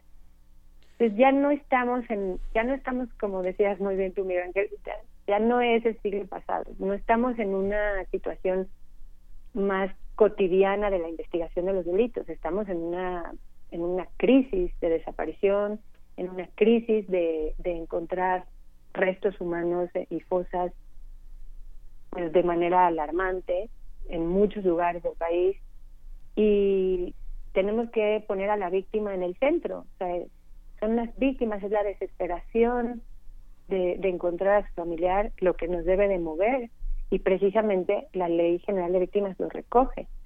Y les decía, no solamente es la Ley General de Víctimas, el mismo protocolo eh, que emana de la Ley General de Desaparición Forzada y Desaparecimiento Particulares, lo menciona perfectamente bien. Dice que los familiares deben de participar en la investigación. Como bien decías tú, si están ahí, en ese momento pueden proporcionar información de identificación, pueden proporcionar de las muestras. Entiendo que también sería muy difícil que de estos 15 colectivos todas las personas estén presentes. O sea, hay que, hay que siempre recordar que hay precisiones técnicas y hay cuidados naturales del manejo de una escena del crimen o del manejo del lugar que se deben de tomar. Pero se pueden hacer, se puede cumplir con ambas. Para, para los que están del otro lado escuchándonos, ah, una pregunta estaba circulando y también circula ya desde hace algunos días. ¿Qué factores pueden poner riesgo justamente eh, una escena o un espacio que, que está bajo investigación? Eh, para los que les toque, de, y sé que suena terrible, pero en nuestro país cada vez todos estamos más cerca de, de este tipo de espacios y todos podemos ser eh, pues digamos, parte de algo así. Entonces, ¿qué hacemos? ¿Cómo sabemos cómo no meternos en estas escenas y cómo sí podemos cooperar? Si una persona, digamos, común y corriente, no, no entrenada ni capacitada en criminalística, se encuentra un resto humano, la recomendación es, eh, de alguna manera posible, resguardar el lugar, es decir, tratar de hacer las veces de algún tipo de acordonamiento, y dar aviso inmediato a las autoridades para que las autoridades llamen lo que se conoce como el primer respondiente, que esto es una figura que existe en nuestro sistema de justicia penal y tiene incluso un manual.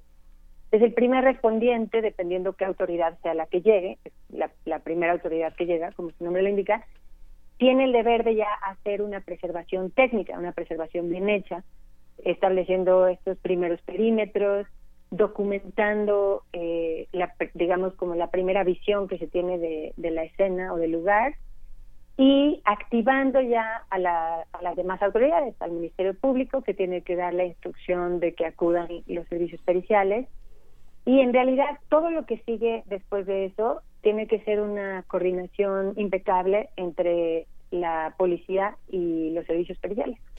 A ver, es que eh, ahí hay un problema eh, que no sé cómo se salva y que no sé cómo está contemplado, supongo que con este acompañamiento de, de los familiares, pero que hay un conflicto de interés, me parece a mí fundamental, que es desaparición forzada se define por la participación del Estado. Eh, y del o del gobierno pues. Y entonces cómo eh, cómo les dejas a ellos hacer la investigación de algo que alguna otra parte de su o sea que presumes porque así eh, porque por eso se por eso se define como desaparición forzada eh, que presume que, que algún otro alguna otra parte de ese mismo gobierno al que pertenecen fue eh, quien perpetró el crimen. Entonces es un tema muy complicado. De ahí la necesidad también y se ha hecho en otros en, en otros países de llamar a gente externa. Por eso la importancia de, de los grupos de los grupos independientes. Así es. De hecho, yo me iría un poco más eh, lejos de no solo contar con grupos independientes, sino de que el Estado eh, garantice la independencia de los servicios periciales creando un instituto o un centro, digamos, o alguna, algún modelo administrativo de eh, servicios periciales y ciencias forenses totalmente independientes institutos como los que tiene Argentina, como los que tiene Colombia, que son eh, completamente independientes del Estado y le dan servicio tanto al Estado como a los particulares. Porque actualmente, si ustedes se fijan, el Estado es quien tiene eh, pues, la mayor cantidad de peritos y de especialidades certificadas y tiene eh, laboratorios de primer nivel. Esto es algo que a veces el público no lo conoce la PGR tiene una hectárea de laboratorios eh, perfectamente bien equipados, de alta especialidad, con los mejores eh, aparatos. Sin embargo, pues son del Estado. Como bien tú dices, la desaparición forzada se comete muchas veces por, por agentes federales o locales y ya sea que lleguen los peritos locales o los peritos federales, pues qué confianza le dan a las personas que de por sí ya viven aterrorizadas por porque haya desaparecido su familiar o su ser querido en manos de, personal del Estado. Entonces, aquí vemos que no solamente la PCR, como les comentaba, sino también hay muchos estados que han invertido de manera adecuada incluso en, en los servicios periciales, pero está en manos del Estado siempre, a nivel local o a nivel federal, pero está en manos del Estado. Entonces, las víctimas tienen derecho a que exista un instituto autónomo independiente con el mismo nivel que tienen los laboratorios del Estado para que eh, podamos confiar en su actuación, para que podamos tener la certeza de, que las personas están aplicando el método criminalístico y el método científico y, las técnicas propias de cada especialidad forense eh, de manera objetiva e imparcial. Y no, y no, y no por esto digo que los peritos del Estado no lo hagan, sino que como bien dices tú, pues ya no hay esa confianza de la población, sobre todo cuando hablamos de desaparición forzada. Omití, omití comentar que bueno fueron toda toda esa tecnología para encontrar los cuerpos, pero en realidad fue resultado de una confesión. Esa, esa fue una de las contradicciones que tuvo Winkler, que fue resultado de una confesión, de un testimonio. No dice de quiénes, si están, si son personas reclusas, si son testigos protegidos, pero fue a raíz de eso. Y bueno, hubo los ataques de histeria, desmayos, lo que compartieron en sus redes sociales Solecito y las personas que participan, de la impresión que significa ver la ropa que puede un, familiar reconocer de alguien que salió con esa ropa ese día, sus credenciales, es aterrador, ¿no? Sí. Tenemos que salvaguardar los derechos de las víctimas, definitivamente. Y de verdad se puede hacer a la par de preservar el, la buena aplicación de un método criminalístico. O sea, sí hay maneras, eh, digamos, coordinadas para, para hacer eso. Para los que tengan más dudas sobre, sobre temas complejos y delicados como este, Ana Pamela Romero Guerra, ¿dónde te podemos encontrar y dónde podemos seguir en contacto? Muchas gracias. En el correo del INACIPE, en el que estoy como investigadora ahorita actualmente en licencia, es pamela.romero arroba Muchísimas gracias, te agradecemos muchísimo por tu participación de esta mañana. Difícil el tema, por supuesto que es complejo, pero hay que darle seguimiento, Pamela. Muchas gracias. muchas gracias por la invitación. Buenos días. Y nos vamos con música. Vamos a escuchar de, de Horrors, See Within a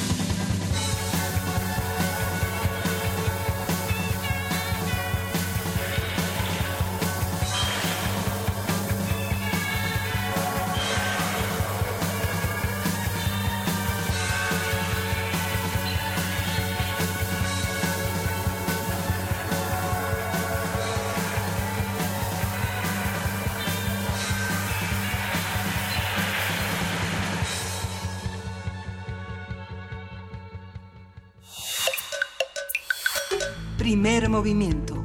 Hacemos comunidad. Nota del día. Consejeras y consejeros del Instituto Nacional Electoral condenaron los posibles actos de presión o coerción que pudieran dar origen a la renuncia de mujeres electas en el estado de Chiapas. Esto luego de que en días pasados se registrara la renuncia de al menos 40 candidatas que eran parte de planillas en los municipios de Tuxtla Chico, Mapastepec, Frontera, Comalapa, entre otros. Despertando, por supuesto, la indignación de todos los que están alrededor. Eh, por su parte, el Consejo Consultivo de la Comisión Nacional de Derechos Humanos rechazó la violencia política contra las mujeres candidatas en Chiapas. Mediante un pronunciamiento señaló, cito, que la simulación que los diversos partidos que los diversos partidos políticos han recurrido agravia a las mujeres chiapanecas y debilita al Estado democrático de derecho. Ayer Osvaldo Chacón, presidente del órgano público local electoral de Chiapas, afirmó que ningún cargo ganado por mujeres será ocupado por hombres hay que ver, hay que, hay que ver qué va a pasar en este, en este tema. Es un escándalo que se suma justamente al de Manuel Velasco, quien solicitó licencia como gobernador de Chiapas para poder tomar, para poder hacer toma de protesta como senador. Posteriormente, la Cámara Alta, con el voto de Morena, PRI y algunos legisladores del PRD, aprobó una licencia al exgobernador para regresar a Chiapas y terminar su cargo como mandatario de la entidad. Esto es algo que se ha discutido de muchas maneras en distintos medios de comunicación y nomás no se resuelve. Vamos a ver. Vamos a hacer un análisis de las notas más recientes sobre la situación política en Chiapas, cómo se han vivido los recientes acontecimientos y qué contrapesos políticos existen al gobernador. Está con nosotros Ángeles Mariscal, ella es periodista independiente, colabora en diversos medios nacionales. Buenos días, Ángeles. Hola, buenos días. Pues sí, mira, el proceso, yo creo que primero hay que partir de que el, del hecho de que el proceso electoral que pues tuvo su jornada el primero de julio, pues estuvo lleno de reacomodos políticos. Bueno, hay que recordar que el Partido Verde Ecologista de México, al que pertenece el gobernador y el grupo de poder más importante ahorita aquí en Chiapas, primero hizo alianza con el PRI y después terminó aliándose con Morena, pero en este proceso hubieron cambios en las designaciones de candidaturas.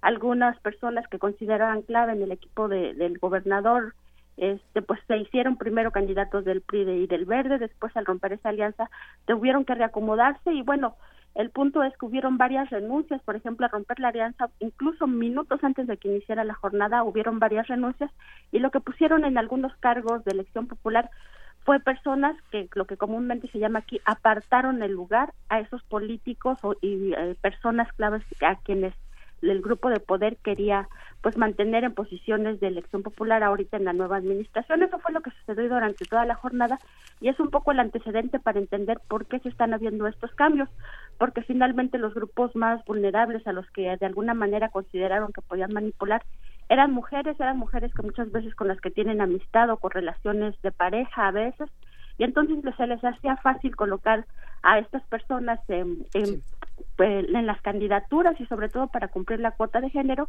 y ya en determinado momento pues separarlas del cargo, hacer que renunciaran, como no, como ha sucedido también en otros procesos electorales. Y bueno, desde el inicio del mes de septiembre empezaron a llegar a las instalaciones del Instituto de Elecciones y Participación Ciudadana grupos de mujeres, o sea, eran grupos de tres, cuatro, hasta seis mujeres que contendieron en las elecciones pasadas y que alcanzaban, ellas alcanzaban cargos de representación proporcional en los ayuntamientos y diputaciones locales. Es decir, ellas estaban en las planillas de quienes no ganaron, de, los, de las planillas perdedoras, digamos en este caso la mayoría del Partido Verde y de dos partidos locales, Chiapas Unido y Mover a Chiapas. Pero al no, no ganar los candidatos o candidatas en las elecciones, por la ley de representación proporcional, pues a alguna de ellas les tocaba cargos de representación precisamente proporcional, ya sea como regidoras, básicamente era como regidoras, o algunas este, alcanzaban cargos de, diputadas, ¿no? De diputadas plurinominales que le llaman. Y bueno, ellas empezaron a llegar, eh, yo entrevisté a algunas de ellas y pues ellas estaban muy conscientes de que su papel era nada más ocupar un espacio después del que tenían que renunciar e incluso algunas llegaban eh, con la intención clara de dejar en su lugar a varones, ¿no? A varones, a los líderes de los partidos. Eso con las que yo hablé, también hubieron algunas, eh, ayer, eh, pues un caso, ¿no? De una señora que, que dice que ella pues nunca renunció, nada más se enteró de que supuestamente había renunciado por las noticias.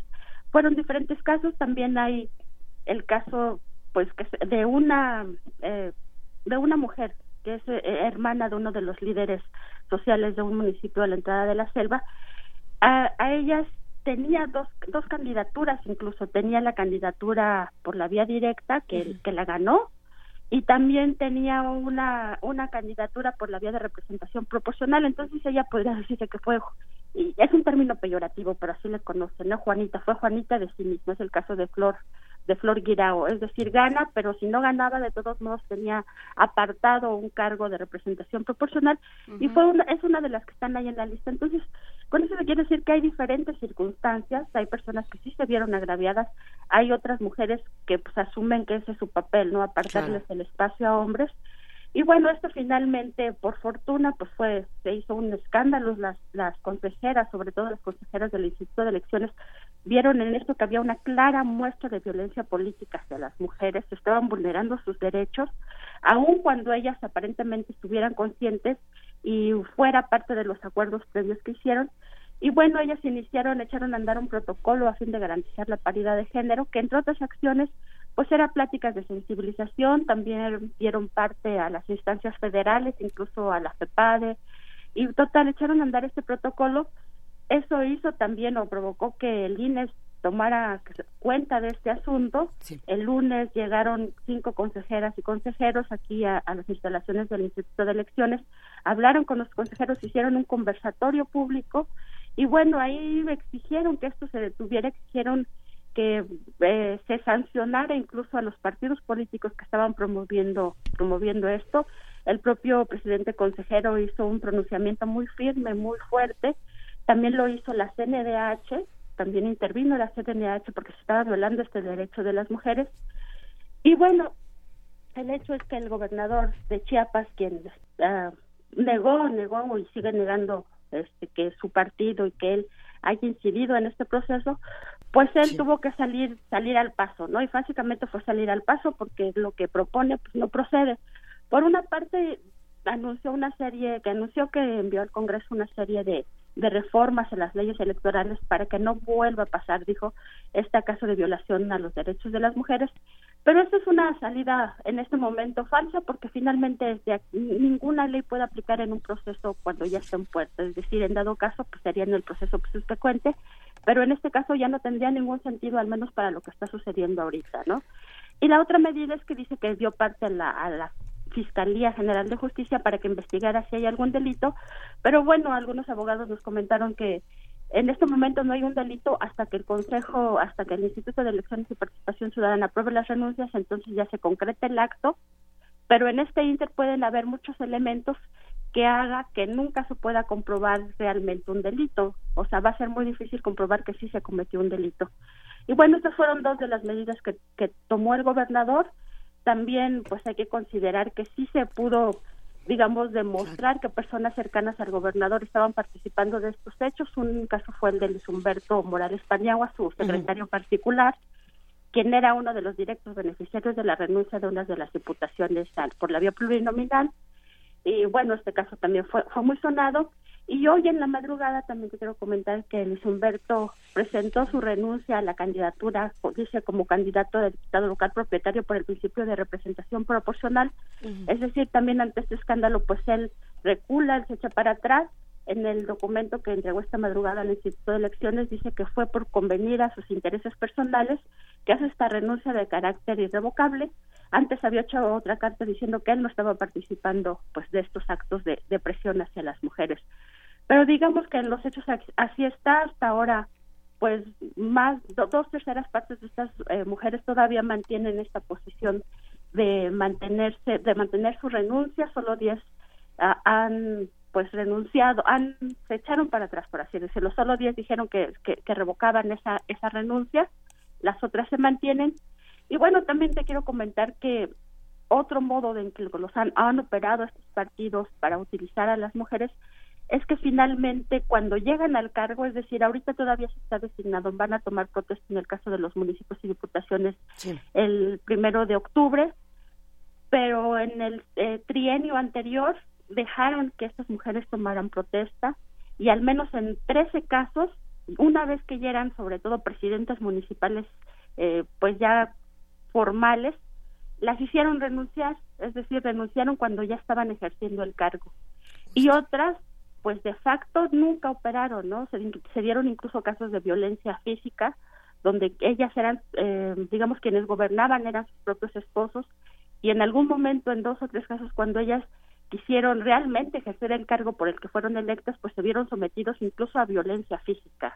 Hay dos casos de mujeres que tuvieron que salir de esos municipios porque las estaban violentando físicamente sus esposos, ¿no? Con el argumento de que ellos habían sido el que habían hecho todo el trabajo político y solo ellas estaban ahí de adorno. Es decir, es una situación que se ha naturalizado, que ya es eh, pues un peso cultural en muchas regiones aquí en Chiapas y que ahorita pues simplemente explota o se viraliza, se hace mediático, pero es algo con los que se han estado trabajando o se han estado enfrentando mucho las mujeres aquí en esta entidad.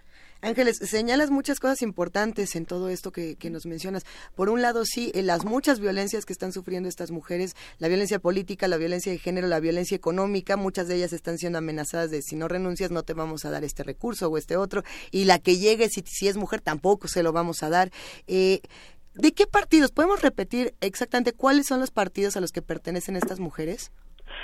Sí, la mayoría, el 60% son del Partido Verde Ecologista de México, ¿no? El partido, pues ahorita en el poder al que pertenece el gobernador y estos grupos. Así es. ¿Los otros dos partidos? ajá, son el Partido Mover a Chiapas y Chiapas Unido, que son partidos locales y que están también vinculados al gobierno en turno, no han crecido con él, sus dirigentes han, son funcionarios públicos incluso. O sea que si nos atrevemos a decir que todos son del verde o de una u otra manera todos pertenecen al verde, ¿estaríamos equivocados?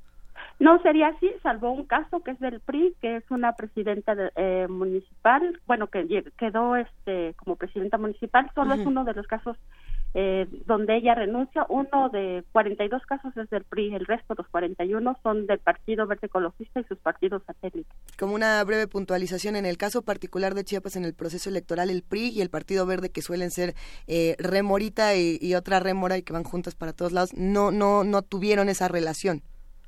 No, no tuvieron esa relación. Te mencionaba al principio que al principio, eh, que al inicio del proceso sí iban la alianza, y se pero bueno, finalmente el Partido Verde vio que le convenía más hacer alianza con Morena y se fue con ese partido, rompió con el PRI y le jugó a, contra el PRI en, este caso. O sea, rompieron aquí a nivel estatal y rompieron también a nivel nacional. Bueno, y, y, al parecer les está saliendo bien su chiste, como siempre a los del verde, los del verde se salen con la suya. Pero ¿qué pasa con Manuel Velasco? Eh, ¿qué, qué, qué respuesta tiene? No solamente al tema de la licencia, la no licencia, si fui yo, si no era yo, si yo ya le había dicho al Senado y me dieron chance. ¿Cómo responde él a un caso tan importante como este? Bueno, en este caso te digo, respondes al sacándose pues de la manga dos iniciativas. Una, por una parte la iniciativa que no procede en este, en este contexto particular y la otra pues eh, diciendo que se va a investigar y deslindándose de los ocho diciendo que no tiene nada que ver no pero pues finalmente ese ha sido digamos que su modo operandi en todos estos escándalos que ha habido en su administración empezando por su regreso al gobierno de Chiapas él lo justifica crea un escenario mediático que cree que le funciona lo cual pues en la gente en el en la cotidianidad de la gente pues sí es muy cuestionado su, su administración sobre todo pues porque el desarrollo de Chiapas no solo se detuvo sino decreció en este sexenio. Entonces es muy sentida esta administración por eso y por los abusos a las leyes por la eh, digamos la desfachatez que han mantenido en hacer varias acciones políticas. Por ejemplo hay que recordar también el caso de los falsos diputados indígenas no sí. que son las piezas claves en su administración. Uno fue secretario técnico el otro fue secretario de Hacienda, es decir, quienes le movían los recursos públicos. Bueno, él, ellos falsifican y realmente, aunque el tribunal dijo que les autorizó la, la, pues la, la diputación a los dos, finalmente se demostró judicialmente que ellos falsificaron documentos haciéndose pasar por indígenas y usurpando candidaturas que ya en línea habían dicho que pertenecían a los pueblos originarios y bueno, pues esto también es, es una violación al derecho de los pueblos indígenas que cometen funcionarios del gobierno de Manuel Velasco y donde él sale directamente beneficiado. A ver, eh, ¿y qué pasa? Porque son prácticas políticas, lo, lo mencionabas tú de, de una manera, son prácticas sociales. Así se así se acostumbra, de, por, por desgracia, eh, el trato hacia las mujeres y se ven evidenciadas y se ven mm, mucho más. Tú utilizaste el, el adjetivo viralizadas, Ángeles.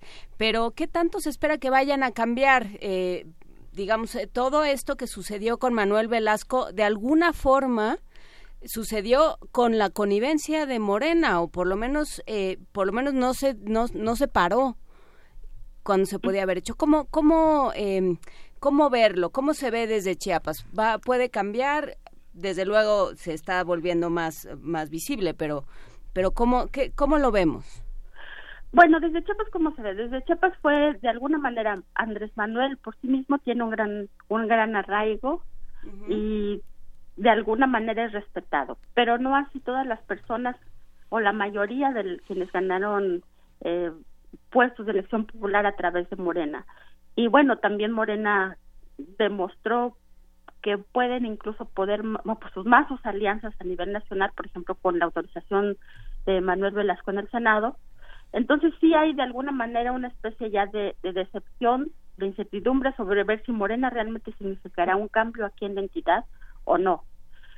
Eh, en este proceso particular de, de las mujeres y sus renuncias forzadas, por así decirlo, Morena ha guardado un absoluto y total silencio, ¿no? El representante de Morena en el Instituto de Elecciones, eh, durante la sesión donde estuvieron las consejeras de línea, incluso se atrevió a decir que por qué se seguía discutiendo eso si había cosas más importantes de las que hablar, ¿no?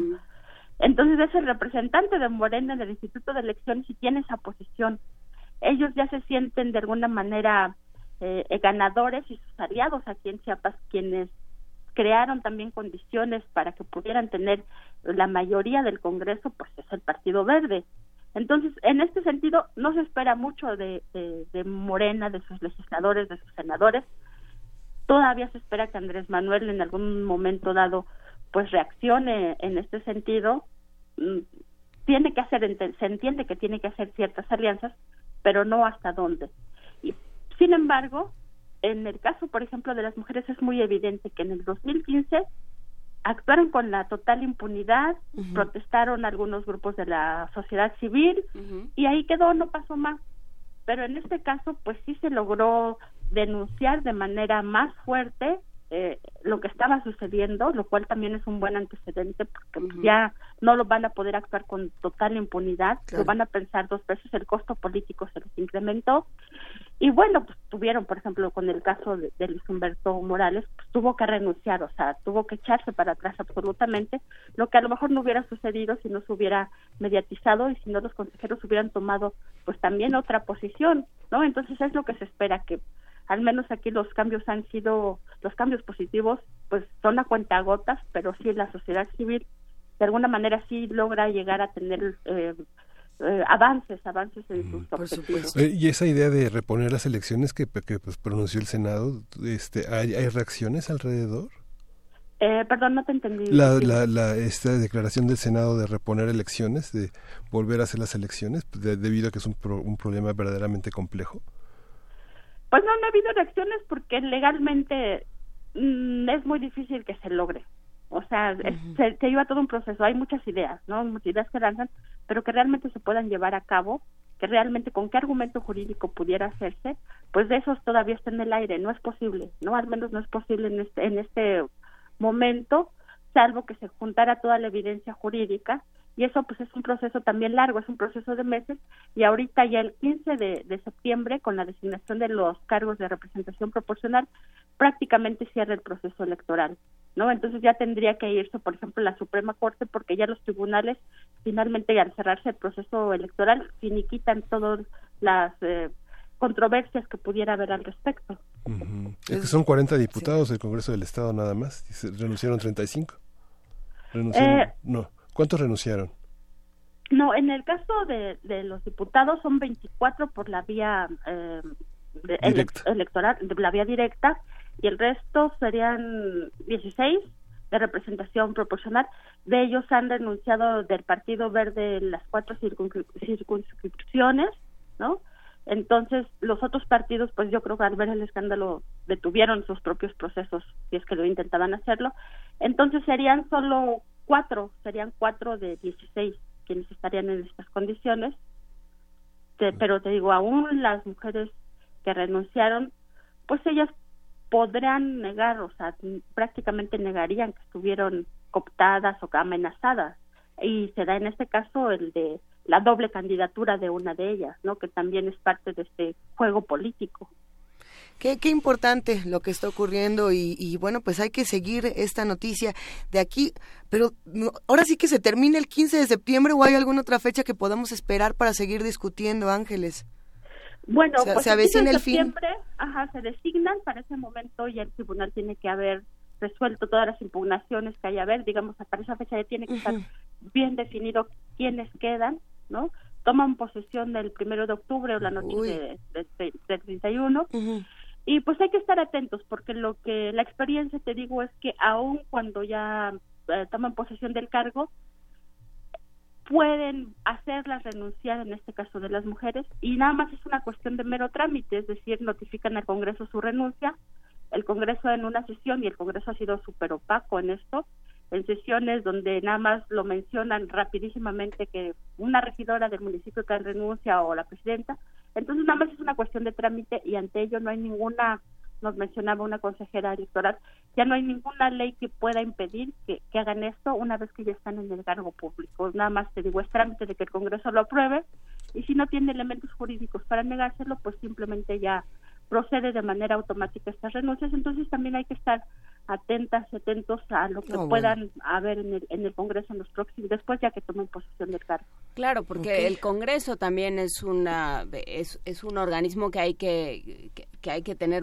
muy vigilado, digamos. Eh, eh, Velasco ha podido hacer todo lo que ha hecho porque tiene un, un Congreso a modo y, y parece que lo quiere seguir teniendo.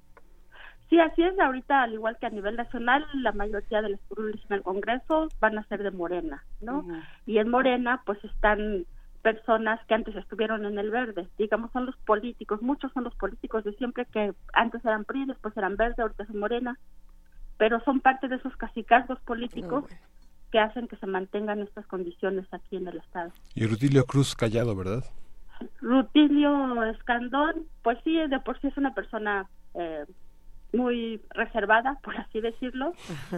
Eh, no, no tiene contacto, procura no tener contacto con medios, sus eventos públicos son muy controlados.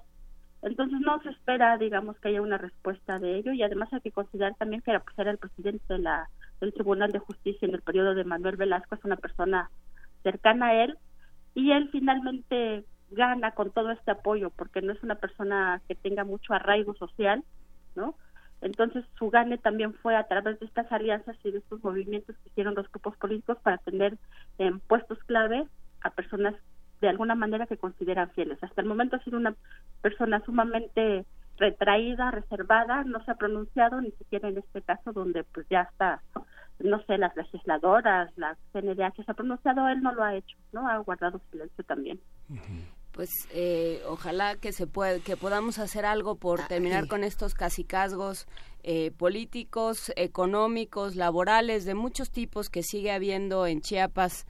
eh, y creo que es, es, un, es un caso muy dramático de lo que sucede en nuestro país, Ángeles.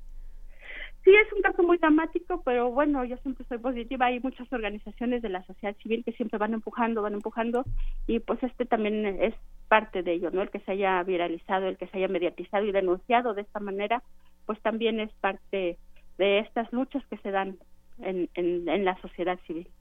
Pues eh, lo seguiremos conversando. Gracias, como siempre, Ángeles Mariscal, por platicar con nosotros. Que tengas muy buen día. Buen día, buen día en el auditorio. Vamos a escuchar. Del Rodrigo Mendoza Ensamble, La gente de Chiapas. Eso.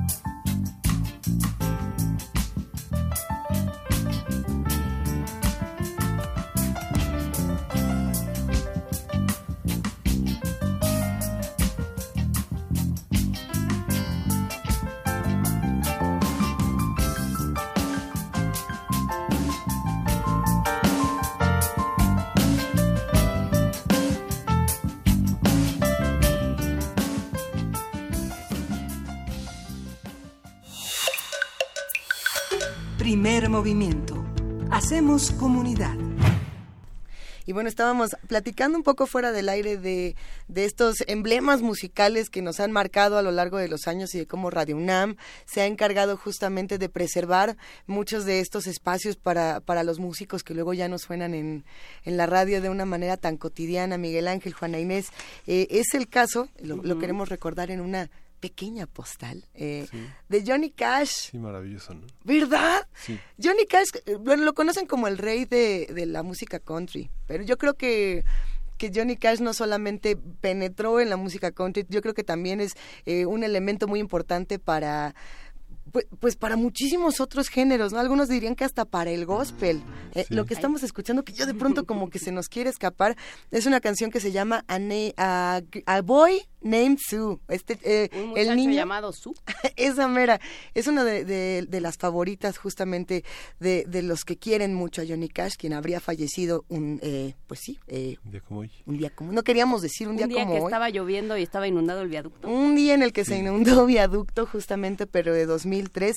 Johnny Cash fallece. Muchos conocen a Johnny Cash no tanto por su por su gran tarea musical eh, a lo largo de los años, sino por lo más reciente. Sobre todo los, los escuchas más jóvenes lo recordarán por estos covers que él realizó a Depeche Mode o a Nine Inch Nails, que de pronto decían, es que ese es original de Johnny Cash. Y bueno, había, había, había que platicar como, no, bueno, Johnny Cash hizo grandes homenajes a sus músicos favoritos, pero él tiene una carrera, tuvo una carrera que realmente modificó lo que entendemos por la música y vamos a escuchar este fragmento para recordarlo. Well, my daddy left home when I was three, and he didn't leave much to Ma and me. Just this old guitar and an empty bottle of booze. Now, I don't blame him 'cause he run and hid, but the meanest thing that he ever did was before he left, he went and named me Sue. Well, he must have thought that it was quite a joke, and it got a lot of laughs from a lots of folks. Seems I had to fight my whole life through. Some gal would giggle and I'd get red, and some guy'd laugh and I'd bust his head. I'll tell you, life ain't easy for a boy named Sue. Well, I grew up quick and I grew up mean. My fists got hard, my wits got keen. Roamed from town to town to hide my shame. But I made me a vow to the moon and stars I'd search the honky tonks and bars and kill that man that give me that awful name. Well, it was Gatlinburg in mid July, and I'd just hit town and my throat was dry. I thought I'd stop and have myself a brew.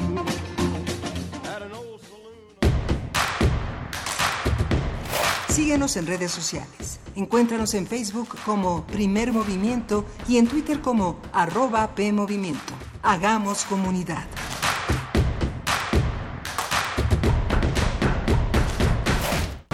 Hace 50 años, en distintas partes del mundo, los jóvenes tomaron las calles en busca de cambios políticos y sociales. El México de hoy no podrá seguir siendo el de antes del 26 de julio. La prensa vendida no logró convencer de que la lucha estudiantil resulta de la agitación extranjera. Sigue día a día lo que pasó en México durante el movimiento estudiantil. Escucha semanalmente en descargacultura.unam la crónica documental Este día en 1968. Dejar huella en cada aula de la UNAM es un deber de un verdadero Puma. Deja tu huella y apoya Fundación UNAM a becar a miles de universitarios. Súmate 5340-0904 o en www.funam.mx. Contigo hacemos posible lo imposible. ¿De qué color eres? ¿No lo sabes? Tu papá siempre fue amarillo, pero tu mamá decidió por el verde. Tu abuelita es azul. Tus amigos son morados, pero tu profe cree que café es mejor, aunque la que te gusta es naranja. ¡Basta! Dejemos de vernos en colores y démosle un rostro humano a la política. Queremos escucharte. Suma tu voz a la nuestra. Entra a www.somoscomotú.mx. En el Partido Humanista, somos como tú. Una historia digna de contarse. Exposición del bulbo a la nube. 60 años del cómputo en México. Conoce su historia a través de más de 100 objetos en exhibición. Vive una experiencia en realidad virtual inmersiva y realidad aumentada. Del 6 de septiembre al 10 de octubre. Visítanos en el Museo Universitario de Ciencias y Arte, MUCA. La entrada es libre. UNAM, la Universidad de la Nación. Calme Cali. Un espacio intercultural donde las lenguas indígenas resuenan en la voz de sus hablantes. Acompáñanos a conocer a sus protagonistas todos los jueves a las 10 de la mañana por el 96.1 de FM. O escucha la retransmisión los domingos a las 3.30 de la tarde. Y si te perdiste algún programa, búscanos en radiopodcast.unam.mx. Radio UNAM. Experiencia sonora. El rito comienza en el escenario. Los sonidos emergen, deambulan por el recinto, se cuelan en los oídos y estremecen los sentidos. Festival Intersección. los encuentros sonoros de Radio UNAM. Todos los viernes a las 21 horas en vivo desde la sala Julián Carrillo. Escúchalos a través del 96.1 de FM, www.radiounam.unam.mx o ven a Adolfo Prieto 133 Colonia del Valle, cerca del Metrobús Amores. La entrada es libre.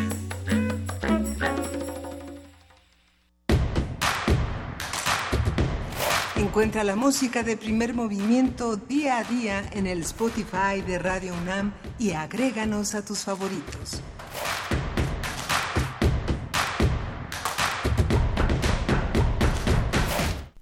Son las 9.04 de la mañana de este miércoles 12 de septiembre y seguimos aquí en primer movimiento en esta tercera hora. Acá estamos, Miguel Ángel Quemain, Juana Inés de esa. Seguíamos platicando fuera del aire de la importancia de tener seguro. ¿Cuál tiene usted? Si, que si el ISTE, que si el IMSS, que si ninguno, que si el popular, eh, si, su si su trabajo, si su jefe le da este tipo de prestaciones, si no le da nada, si usted las tiene que buscar solo o sola, sí es bien importante tener esas cosas. Uno de verdad que... El sagrado derecho a enfermarse. El sagrado derecho a enfermarse. Sí, pues justamente eso era lo que estábamos discutiendo. Todas estas posibilidades y, y el derecho a la salud eh, que tenemos todos y todas. ¿no? Hay que hay que ejercerlo, sí. hay que perseguirlo. Vamos a ver qué hacemos con todo esto. Pero bueno, venimos de dos horas muy importantes. En esta primera hora estuvimos hablando con Ricardo Forster justamente de las lecturas iniciáticas, un recorrido por la naturaleza, por la infancia, por la vida misma, por libros, por política, fue fenomenal. Eh, después estuvimos conversando con Pavel Granado sobre estos grandes hallazgos que tiene la fonoteca, eh, con Ana Pamela, Ana Pamela Romero Guerra, un tema complicadísimo lo que está ocurriendo con las fosas en Veracruz y con el manejo, el buen manejo y el mal manejo de las evidencias. Y más adelante que en Ángeles Mariscal, que estuvimos hablando de lo, de Chiapas, que suena inevitable y espeluznante. Esperemos que no sea ese el caso. Pero bueno.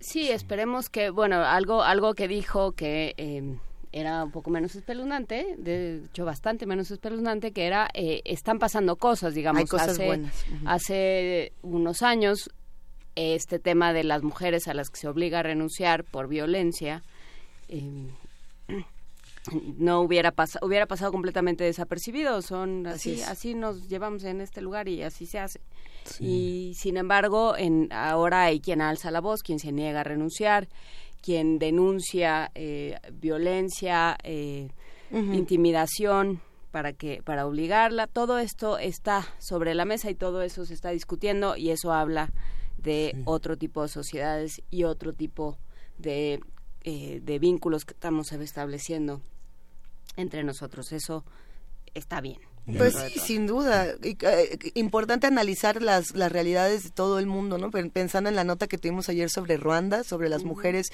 en la política en Ruanda y cómo podemos comparar esa información y analizarla eh, con lo que pasa en nuestro país, ¿no? Uh -huh. ¿Qué podemos aprender de otros países? ¿Qué podemos desaprender de otros? Y bueno, seguir, sí. seguir investigando. Y el remate de hoy, esta conversación con este Ricardo Forster, que es muy conmovedora por todo Ay, lo que sí. significa porque es uno de los grandes ensayistas latinoamericanos, un hombre que este, cumplió 60 años y que justamente este, este es un hombre que atravesó a México y que nos recuerda a los exilios, todo lo que los grandes maestros argentinos y chilenos nos han enseñado en las últimas cinco décadas. Y habló, ah, hubo, dijo algo muy, muy eh, interesante. Se refirió a todo lo que uno aprende en los libros y, por supuesto, la libertad, la justicia. Y habló de la hospitalidad. Sí, Eh, la reiteradamente mencionó la hospitalidad en un momento en el que se están dando crisis en todo Sí. el mundo eh, por, por temas migratorios. Hablar de la hospitalidad como un valor fundamental creo que es, es interesante. ¿No? Y entonces, Claro. para que no pase Y desapercibido. hay lo un puente, hay un puente increíble. Además, es maravilloso, es un libro grueso de Acal, Huellas que regresan. Además, está escrito en español, ¿no? Eh, Pavel Granados. Sí. Pavel Granados, que estuvo con nosotros, recordó también ese otro puente entre Alfonso Reyes y la Ay, Argentina, sí. ¿no? Que Qué es maravilla. extraordinario. También la hospitalidad y la gratitud, ¿no? Este libro que tenemos, todavía lo tenemos en la mesa, justamente el, re- el de Ricardo Forster, como que se tendría que quedar aquí unos meses para, para hacernos cariñitos este libro. Siento que es como de esos libros que uno en la fil de, de Guadalajara se vería obligado a comprar. Alguien que nos repite en redes, por favor, ¿cómo se llama el vendedor de libros de la fil de Guadalajara? que todo el mundo se sabe. Eh, y que todo el mundo conoce y hasta hu- sale huyendo de lo gran, eh, de, lo- de lo experto que es en vender este tipo de libros tan geniales. Pero bueno, ya pasaremos a eso porque hablando de libros, hablando de autores y de reconciliaciones, es momento de poesía necesaria. Primer movimiento. Hacemos comunidad. Es hora de Poesía Necesaria. Hoy en la poesía necesaria vamos a recordar al personal, a un, a un grupo de Guadalajara, ¡Guau! con una canción que se llama No me hallo. Y con otro poeta de Guadalajara que se llama Ricardo Yáñez, que es un poeta, un Genial. tallerista, este, que ha contribuido muchísimo, también es un ensayista, un traductor y bueno, es un poeta que nació en Guadalajara, Jalisco en 1948 y Genial. que tiene un poema que se llama Qué oscura luz me trabaja. Dice, qué oscura luz me trabaja, desde la ebriedad más fina y el polvo de oro camina, mi pecho como navaja. Corazón adentro viaja y lo taja cruel y afina, su voz cansada, cansina, más libre de polvo y paja que de repente me encaja su mordedura canina. Es el amor su sonaja que algo empieza y no termina y de pronto me zorraja. ¿Hasta cuándo? Tú imagina.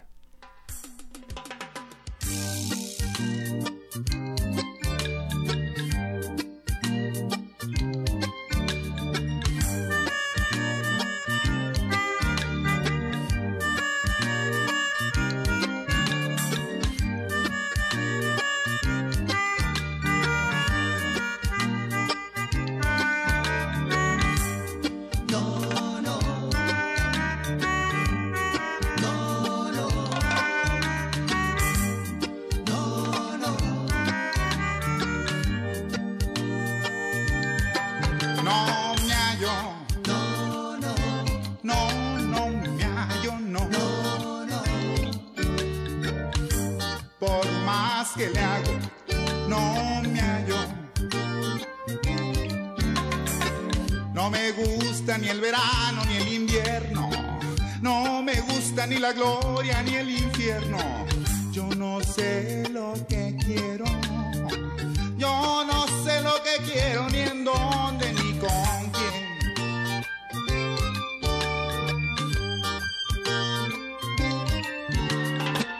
Me busqué en el directorio, me busqué en la enciclopedia, me busqué en el padrón electoral, me busqué en la filosofía oriental, no me hallo. No, no me hallo, no. Por más que le hago,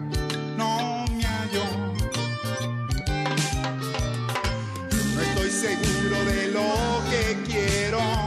Siento que no tengo vela en este entierro. Estoy perdido y no sé qué camino me trajo hasta aquí.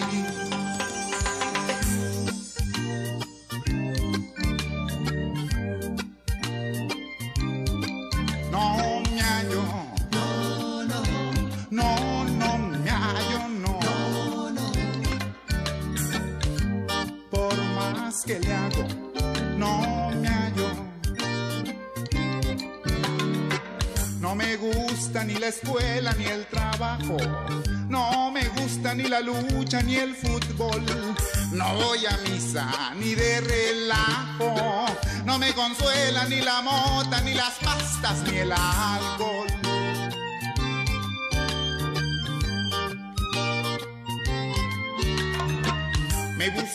Por las calles y los bares. Me he buscado por tugurios y arrabales. Me he buscado por doquiera que yo voy y no me puedo hallar. No me hallo. No, no. No, no me hallo, no. Por más que le hago,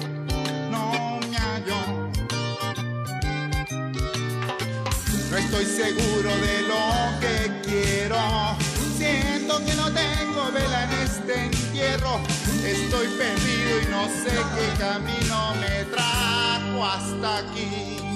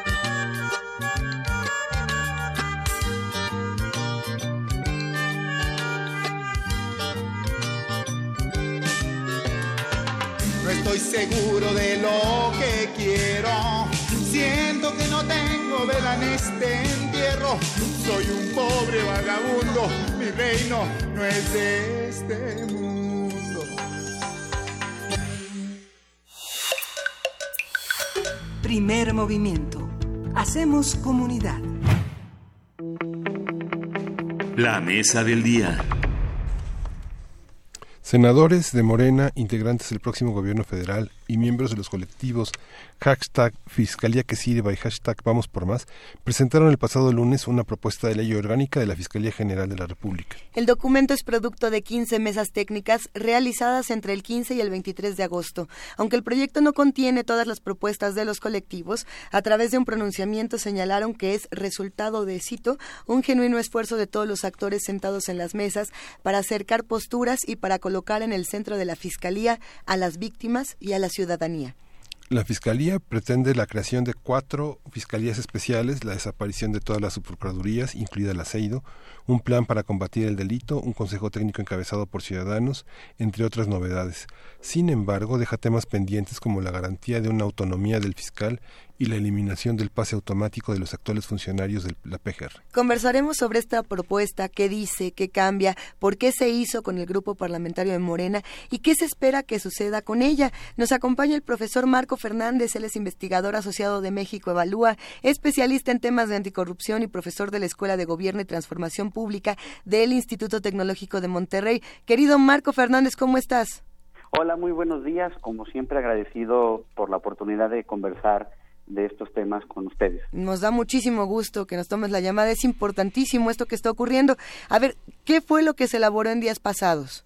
Cuéntanos. Eh, en días pasados este, se estuvo trabajando en una, una serie de, de mesas con el equipo de transición y con legisladores entonces electos, hoy ya en funciones, del grupo parlamentario de Morena, para este, avanzar en una propuesta de la ley orgánica de la Fiscalía General.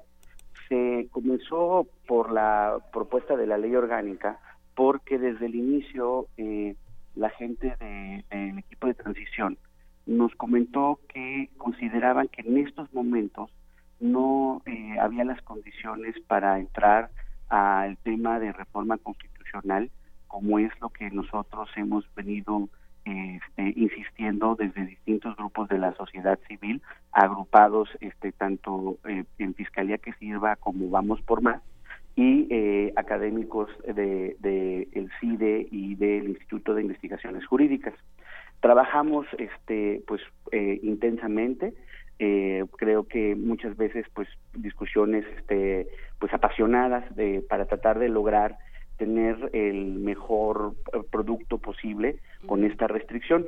Y fue lo que en, en un primer momento eh, se presentó la semana pasada al, al grupo parlamentario de, de, Morena en el Senado, porque decidieron eh, allá que, dado que el nombramiento del fiscal lo hace el Senado, que el proceso legislativo empiece en la Cámara Alta. Y eh, posteriormente este lunes se dio a conocer eh, eh, este documento y otro documento que también es igualmente de importante, que es eh, las observaciones precisamente producto de, de, las mesas de trabajo de las distintas reformas constitucionales que consideramos son imprescindibles si queremos un funcionamiento óptimo de, de la fiscalía. Todavía este, eh, en estos días, tanto el día de ayer como literalmente esta mañana, eh, se han estado haciendo algunos pequeños ajustes al documento porque lo que entendemos es que formalmente eh, la bancada de Morena presentará este proyecto de iniciativa para la ley orgánica de la Fiscalía el día de mañana. Mencionan bueno, mencionan varios varios temas. Hablabas de reformas imprescindibles, Marco Fernández. Eh, ¿Cuáles son? Mira, no, desde nuestro punto de vista, hay distintos este, aspectos de la, del andamiaje constitucional que se tienen que reformar para que funcione óptimamente la Fiscalía. Uh -huh. Por ejemplo, eh, el artículo 102, que lo hemos platicado en otras ocasiones, es imprescindible hacerle cambios para eh, fortalecer el procedimiento del nombramiento del fiscal, uh -huh. acotar su duración, nos parece que nueve años en ese puesto es excesivo, excesivo tanto para la historia eh, nacional como incluso desde una perspectiva comparada en América Latina, en donde pues, el promedio de los fiscales son eh, de cuatro a seis años y sí consideramos que nueve puede ser eh, un tema eh, de demasiado eh, hay un artículo que es el artículo 123 que tiene una disposición que pues sí dificulta la operación óptima del servicio civil de carrera que es una condición imprescindible para que realmente la transición de la Procuraduría a la Fiscalía esta eh, eh, opere eh, de manera adecuada. Eso y eh, ligado además a un artículo transitorio que tiene actualmente el 102 que establece eh, el pase automático del personal de la Procuraduría a la Fiscalía. Estamos tratando de encontrar una solución jurídica en caso de que no haya una reforma constitucional, pero nos parece que el personal que heredaría la nueva institución tiene que pasar por una serie de exámenes este, y de y de, pues, de procedimientos para garantizar que el nuevo personal que se integre este la verdad sea capacitado que sea seleccionado que sea este pues ético por, porque pues no no es sorpresa para nadie que pues no tenemos eh, lamentablemente en la mayor parte de los casos uh -huh. actualmente ese tipo de personal y pues eh, ahí están eh, las evidencias de la impunidad y cómo los casos que lleva actualmente uh -huh. la PGR hacen agua. Uh -huh. Sí, esa parte de los exámenes eh, sería como lo fundamental y ese aspecto de, eh, eh, no sé si lo entendí bien, pero la transición de un fiscal en esta etapa de transición hacia el primer año es, es, es, algo temporal y la figura de un coordinador general. Mira, eh, el, el punto que preguntas, Miguel, es súper importante. Eh, se está contemplando crear una unidad de transición para poder llevar el cambio de Procuraduría a Fiscalía. El proceso en verdad va a ser complejo, va a tomar tiempo y va a requerir una inversión importante del Estado mexicano para que ocurra eh, correctamente. ¿Por qué?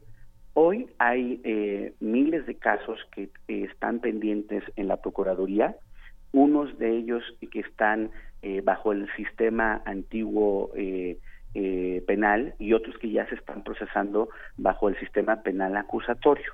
Entonces, primero se necesita saber de qué manera la Fiscalía va a procesar los casos que tiene pendientes.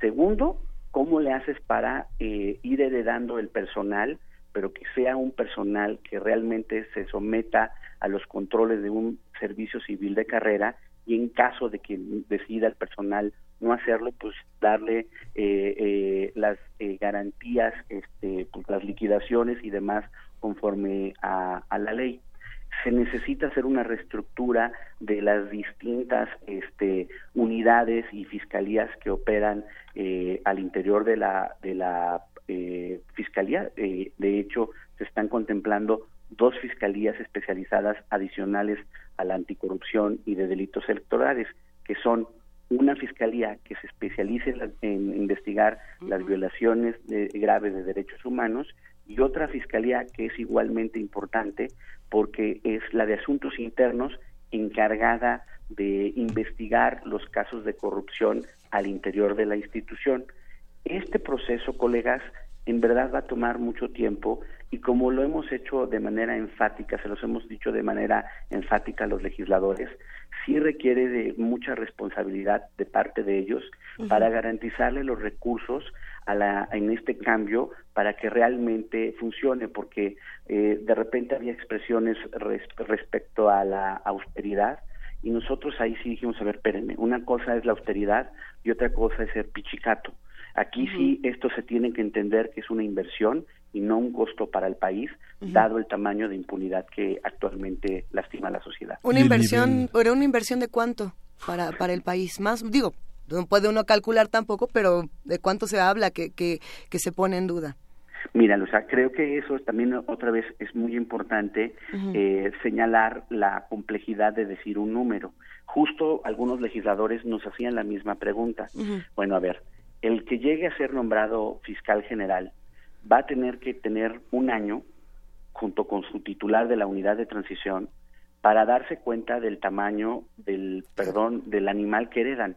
Sí, porque sí, no sí, es no es así no- perdón la, la expresión coloquial no es enchilame la torta.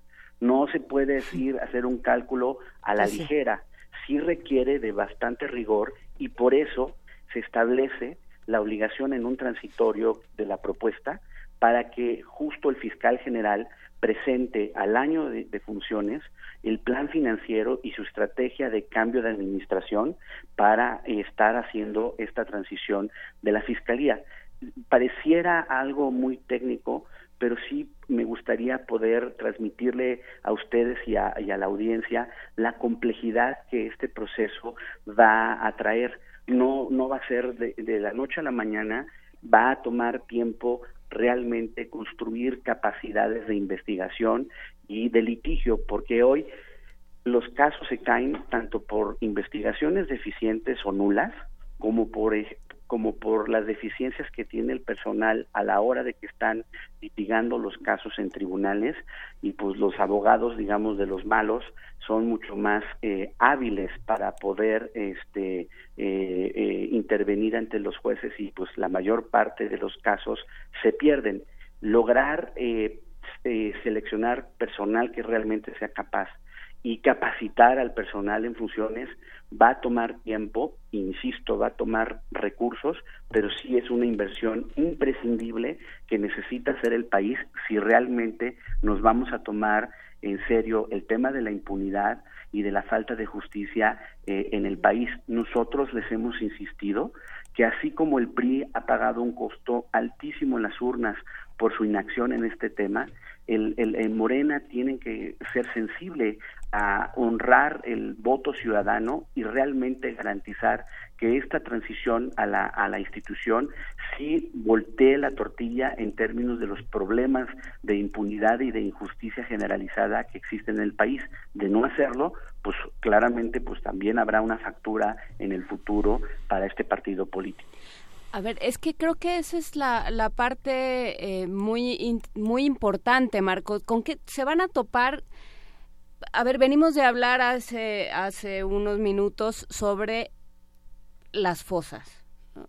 y sobre, eh, o sea, el, el país que se van a encontrar, el sistema de justicia, los ministerios públicos, el, el nuevo sistema eh, de, de justicia acusatoria que no acaba de, de, de quedar, eh, las policías desmembradas, o sea, todo esto va a ser complicadísimo, digamos, lo, lo, lo complicado es encontrar lo que sí funciona. Sin duda alguna, y yo creo que en ese sentido, Luisa, eh, perdón, este, eh, Juana eh, Inés. Juana Inés, este, eh, la verdad lo que me preocupa es que poder sensibilizar a los eh, legisladores de la complejidad, el por qué es súper importante eh, este, entrarle a fondo a este tema. Me llamó la atención en las reuniones de trabajo cómo, por ejemplo, diversos legisladores de Morena expresaban su molestia a la politización de la justicia de las eh, fiscalías en sus estados, ¿no? Ponían el caso de eh, el ejemplo de, de eh, Morelos y de eh, Puebla y nosotros precisamente les contestamos que coincidiendo en la molestia, por eso era imprescindible entrarle, por ejemplo, a la reforma del 116, porque ahí, en el 116 constitucional, se establecen las bases para cómo los estados pueden organizar sus fiscalías eh, eh, eh, generales. Entonces, claramente ellos tienen las mayorías necesarias para entrarle con toda seriedad al tema. Nos ha dicho el senador Monreal y otros senadores que así lo van a hacer. Confiamos que, que, que así sea el proceso y que, insisto, en este tema de tu preocupación es imprescindible que este cambio sí lleve a una profesionalización. Hemos hablado en el pasado cómo lamentablemente en prácticamente la mayor parte de las instituciones del Estado mexicano encargados de investigar y, castigar la corrupción y en general de ser garantes del Estado de Derecho, lo que es el- lamentablemente el, el común denominador es la falta de este personal preparado, bien seleccionado, bien protegido, este, para que pueda hacer correctamente su trabajo. Lo que sería una tragedia es que cambiáramos de nombre de eh, Procuraduría a Fiscalía, pero no del funcionamiento de la institución. Y eso es lo que yo creo que tendremos que eh, eh, darle toda la energía desde, desde los distintos ángulos de la sociedad, los medios de comunicación, dar un seguimiento muy puntual a primero a este proceso legislativo y después cómo se implementa, porque de lo contrario, este problema de injusticia impunidad va a continuar. Las fosas, los, las personas, los políticos corruptos que no son castigados salen libres, las transacciones de- financieras que no pueden este, ser explicables de, de enriquecimientos eh, eh, ilícitos y que no pueden llevar llevarse a la justicia, asesinatos, miles de asesinatos y violaciones de derechos humanos que no son procesados ante los tribunales. Todo ello, lamentablemente, es el común denominador, es esta impunidad que está ligada a esta falta de profesionalización. Entonces yo quisiera pensar que esto eh, puede cambiar, de hecho por eso hemos estado eh, trabajando activamente en estas eh, mesas de, de colaboración y esperemos que eh, en las siguientes semanas eh, se, se alcancen los consensos y se utilicen de manera responsable las mayorías legislativas para darle el marco jurídico para que se- es el primer paso se- sin el cual no se puede arrancar esta profesionalización de la fiscalía. Para los que hacen comunidad con nosotros, ¿podemos repetir eh, brevemente, Marco, cuáles son los artículos constitucionales que tienen que reformarse?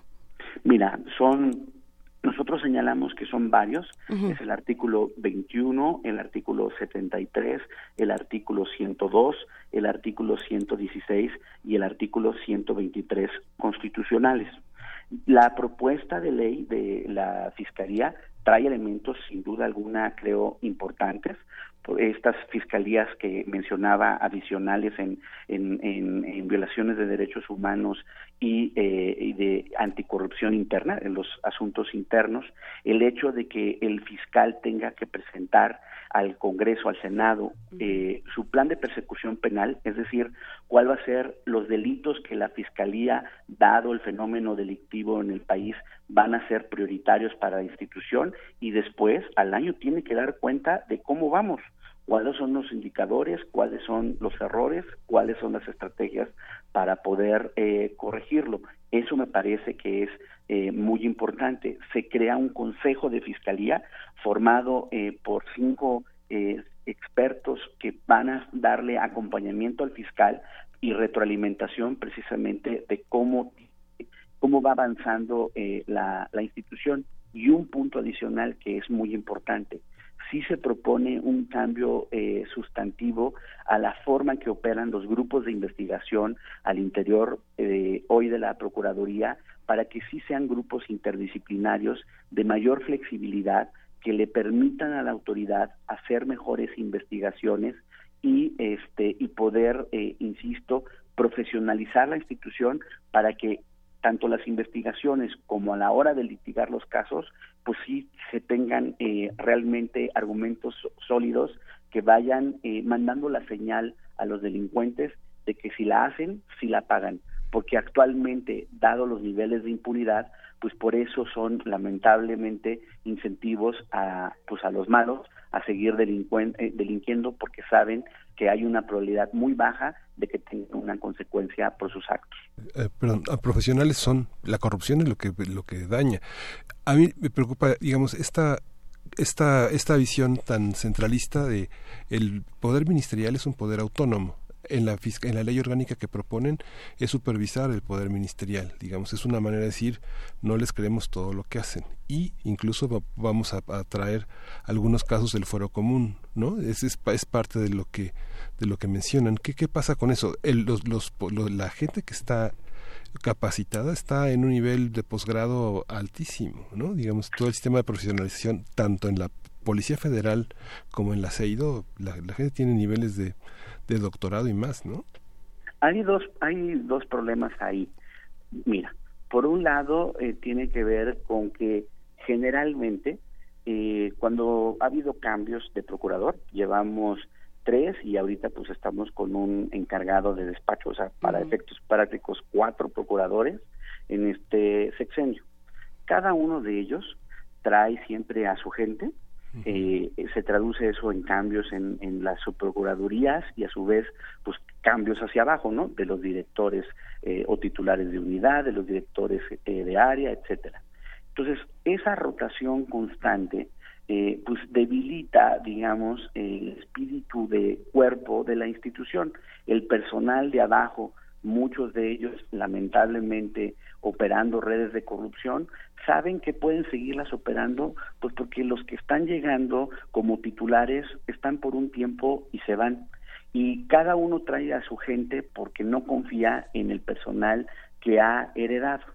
A eso agrégale que lamentablemente el personal, eh, poco, poco personal que hay de carrera, no tiene ninguna certeza de cómo puede ser evaluado para que si ellos realmente quieren hacer su carrera, entregar su vida profesional a la institución, puedan saber la ruta de cómo van a ir mejorando eh, o escalando posiciones y por lo tanto con mejores condiciones laborales, eso tampoco ocurre.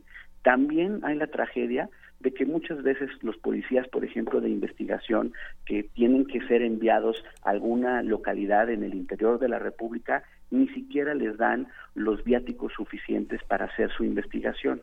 Por supuesto que hay muy pocos cursos de capacitación para los ministerios públicos que tienen que estar ahora en el nuevo sistema penal acusatorio, teniendo que litigar los este los eh, los casos tienen la función fiscal de eh, y, la función de litigar en, en, en, los en, los tribunales.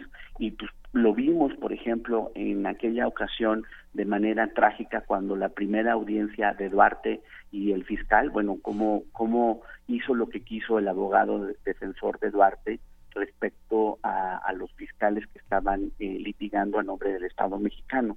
Todo ello pues se te está traduciendo en, en, por un lado, al interior, la verdad, problemas serios de corrupción en la institución, problemas serios de falta de capacidad, de, de, de, capacidad para hacer correctamente el trabajo.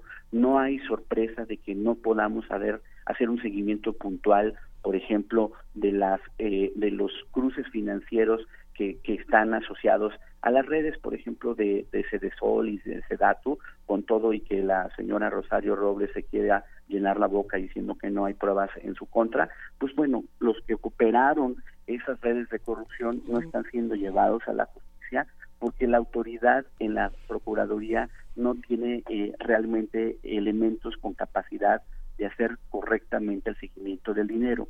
Todo ello pues, se traduce, insisto, en estos niveles realmente indignantes y lastimosos de impunidad.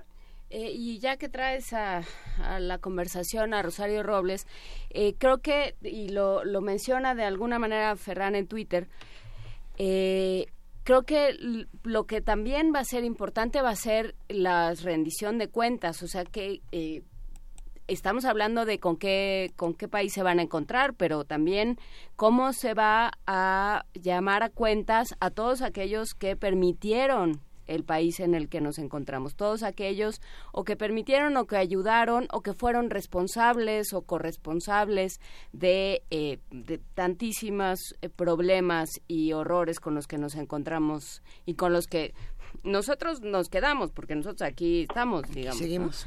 Pero, pero quien llegue al gobierno eh, se va a encontrar con ello. ¿Qué va a pasar? O sea, ¿qué, qué, ¿qué se plantea en términos de rendición de cuentas en este cambio de gobierno? Mira, a mí me parece que es imprescindible que realmente haya, como dices tú, una rendición de cuentas y quienes hayan eh, violado la ley sean eh, llevados a la justicia. Eh, el presidente electo ha hablado de la reconciliación, pero la reconciliación no puede no puede fundarse en la impunidad. Para que un país pueda reconciliarse, y lo hemos visto en otras experiencias eh, internacionales. Estoy pensando eh, el caso, por ejemplo, de Perú, eh, el caso de Argentina, es que eventualmente aquellos que hicieron violaciones, por ejemplo, de derechos humanos o actos groseros de corrupción, fueron procesados, llevados a la cárcel. Allí estuvo el señor Montesinos, por ejemplo, en Perú, y el propio Fujimori, y una serie de legisladores que fueron producto de las redes de corrupción en Perú.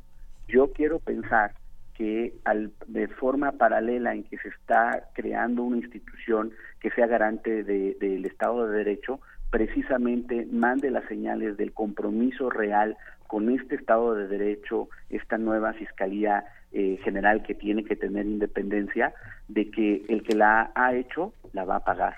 Y esperemos que eh, así sea.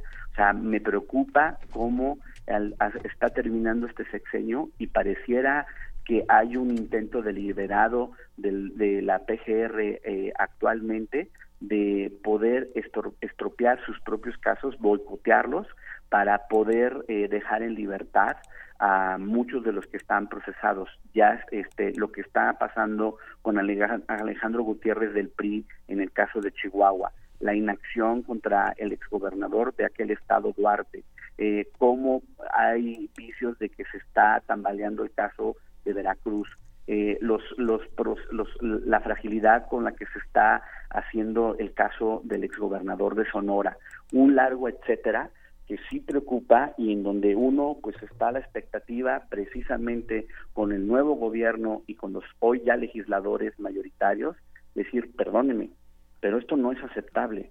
Si los, la mayor parte, esos 30 millones que tanto eh, recuerda eh, el partido Morena, eh, van a ser honrados, se tiene que honrar con una institución que sea garante del Estado de Derecho y que a todas estas personas que han hecho claramente violación a la ley, pues se les lleve y se les procese de manera conforme a la ley y, y, paguen una consecuencia. Insisto, este discurso de la conciliación pues sí, conciliación sí, pero no en la impunidad. A ver, pero me quiero detener en eso que decías de la PGR eh, boicoteando casos para que para que ya no tengan no haya nada que perseguir digamos a partir del primero de diciembre. Esto es posible no hay manera de pararlo primero pues de demostrarlo y luego de pararlo. Lamentablemente no. O sea digo perdón que sea tan crudo pero pero precisamente creo que incluso ya en, en, el nivel de politización extrema que está ahorita de la justicia, pues el propio, por ejemplo, gobernador de Chihuahua ha mencionado que tienen este indicios de otros delitos eh, que cometió Gutiérrez y su red de corrupción, pero que no van a presentar la denuncia sino hasta que entre el presidente López Obrador en funciones, porque no confía en la actual eh, Procuraduría. Vemos que son tan, tan incapaces y, tan eh, politizados en la PGR pues que salió eh, el Baester Gordillo y no se le pudo eh, probar ninguno de los delitos bajo los cuales este fue eh, acusada, en donde pues sí hay, hay dos, dos puntos, la politización de la justicia y al mismo tiempo la incapacidad de la institución para para poder documentar las acusaciones que hizo contra la señora. Y a mí sí me preocupa porque pues, o sea, llevamos eh, semanas eh, en discusiones en las redes, en los medios, indignados la población, pero al final de cuentas los las personas que incurrieron en delitos están siendo exonerados y, pareciera este que se burlan de la opinión pública. El castigo electoral sí fue importante, pero no es suficiente. O sea, cuando uno observa, perdón, los dichos de la señora Rosario Robles y la desvergüenza, este, con la que con la que minimiza los actos de corrupción que documentó la Auditoría Superior de la Federación en su gestión tanto al frente de Cedesol como Sedatu y vemos que pues no no pasa nada ya la auditoría presentó las denuncias penales respectivas justo ante la procuraduría y la procuraduría no dice esta boca es mía pues entonces pues sí uno observa cómo eh, no hay eh, voluntad alguna para poder avanzar en investigaciones y llevar a la justicia eh, pues a todos los involucrados en las redes de corrupción que desviaron recursos muy importantes en ambas instituciones, las cuales por coincidencia, este, no creo que es una coincidencia este, e, efímera, sino una coincidencia lamentablemente maligna, eh, que fueron eh, fueron ambas instituciones dirigidas por la señora este Rosario Robles. Sí, es que la actitud de, tan desafiante cuando están tan este claros los, eh, los orígenes de mucho de ese dinero y las cadenas en las que se pierden los eslabones que se han roto es eh, verdaderamente desafiante. Mucha gente, es esta unidad de inteligencia financiera de la Secretaría de Hacienda que ocupará Santiago Nieto, ¿tú ves alguna perspectiva, digamos, de orden político? ¿Es un mensaje de orden político para el caso de y para el caso de este de la estafa maestra? Mira, este eh, justo Santiago Nieto ha sido una de las personas del eh, equipo de transición que ha estado en las mesas en las que hemos estado participando para el análisis de esta propuesta. Mi impresión este, es que eh, sí hay un compromiso de hacer las cosas de manera distinta, pero solo el tiempo va a poder eh, eh, mostrar si más allá de la intención hay también la capacidad para poder este, realizar una forma eh, diferente de llevar a cabo las investigaciones desde esta unidad, la cual justo tiene que coordinarse de manera muy, muy puntual con la gente de la Fiscalía, porque quienes tienen hasta ahora la atribución legal para hacer las investigaciones de los movimientos bancarios, de los movimientos este, eh, financieros, eh, fiduciarios, etcétera, es la unidad de inteligencia financiera. Cuando la unidad termina su investigación, los elementos se los da a una unidad especializada en la materia dentro de la Procuraduría, la cual es encargada de continuar la investigación y llevar todos los elementos ante los jueces para el procesamiento de, de, los delitos que estén en su, en su investigación. Pero ahí es donde, pues la verdad, hasta ahora nuevamente el gobierno eh, que termina, pues ha mostrado eh, cómo pues, hubo un nulo eh, compromiso con, la justicia y el Estado de Derecho. Recordaremos quiénes fueron pues, los titulares de la unidad financiera, de inteligencia financiera, este, en el actual gobierno, pues el señor este Vaz Vaz, ¿no? Y Castillo, y pues perdónenme, pues ahí donde estuvieron los resultados, ¿verdad? O sea, más allá de tener, eh, de ser del grupo Atlacomulco, pues no, no se veía en sus antecedentes, eh, digamos, eh, una capacidad técnica para llevar esas funciones y claramente una nula voluntad política para realizarla de manera correcta. Por eso se acordarán que en, una ocasión anterior hacía referencia a cómo este reporte internacional de, de la GAFI, que hace la evaluación de los ministerios de Hacienda eh, eh, de, la OCDE, de cómo los países eh, hacen sus controles eh, contra el lavado de dinero y la persecución de la corrupción, muy veladamente en su reporte Gassi señalaba la eh, precaria coordinación de la Procuraduría con la Unidad de Inteligencia Financiera y con las Procuradurías en los estados para realmente detectar y poder desarticular las redes de corrupción que operan en el país.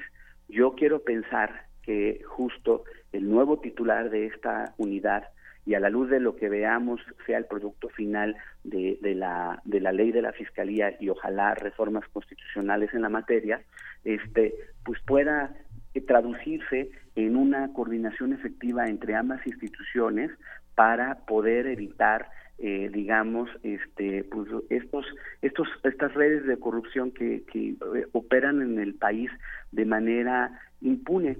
Ayer los colegas de Transparencia Mexicana y Transparencia Internacional recogían el reporte de la OCDE sobre si México ha cumplido con sus este, compromisos para poder este, combatir el cohecho. Y obviamente pues pues hemos hecho agua verdad no no no no tenemos instituciones que puedan llevar a la justicia a quienes eh, incurren en cohecho. Entonces pues todo esto insisto se traduce o se sintetiza en la urgente necesidad de una vez por todas de realmente invertir como país en una institución que sea garante del Estado de Derecho y la justicia. De lo contrario, perdón, y nosotros sí no, se lo hemos insistido, con 30, 40, 50, 60 millones de votos, no importa, desde la sociedad civil y la academia, al partido que esté en el gobierno, si no cumple con estos compromisos, estaremos recordándose puntualmente. Pues habrá que habrá que ver, habrá que ver también cómo se lleva a cabo esta esta transición, este em, ajuste de cuentas durante la transición, porque sería muy grave que todo esto de lo que hemos hablado y que justamente nos orilló a un a una cierta inclinación al momento de votar, pues eh, se quede se quede nada. Vamos a estar eh, hablando sobre el tema y vamos a seguirlo contigo, si nos lo permites, Marco Fernández. Claro que sí, como, como siempre yo agradezco el espacio y sobre todo eh, reconozco su compromiso también de darle seguimiento a estos temas que son tan importantes para el país. Creo que si no eh, ponemos la lupa ciudadana, la lupa de los medios en estos temas, la tentación muchas veces de la clase política de hacerse guaje va a seguir ahí. Yo quiero confiar, así nos lo han dicho la gente de Morena, que, ellos van a ser diferentes, que ellos sí van a usar sus mayorías para el bien del país. Ojalá que, que, así sea. Pero en estas cosas, como Santo Tomás, hasta no ver, perdón, no les creeré. Muy bien, pues muchísimas gracias Marco Fernández de México Evalúa y del colectivo Fiscalía que sirva. Muchísimas gracias por conversar con nosotros y seguimos con música, Miguel Ángel. Sí, de banda Tomar puede ser.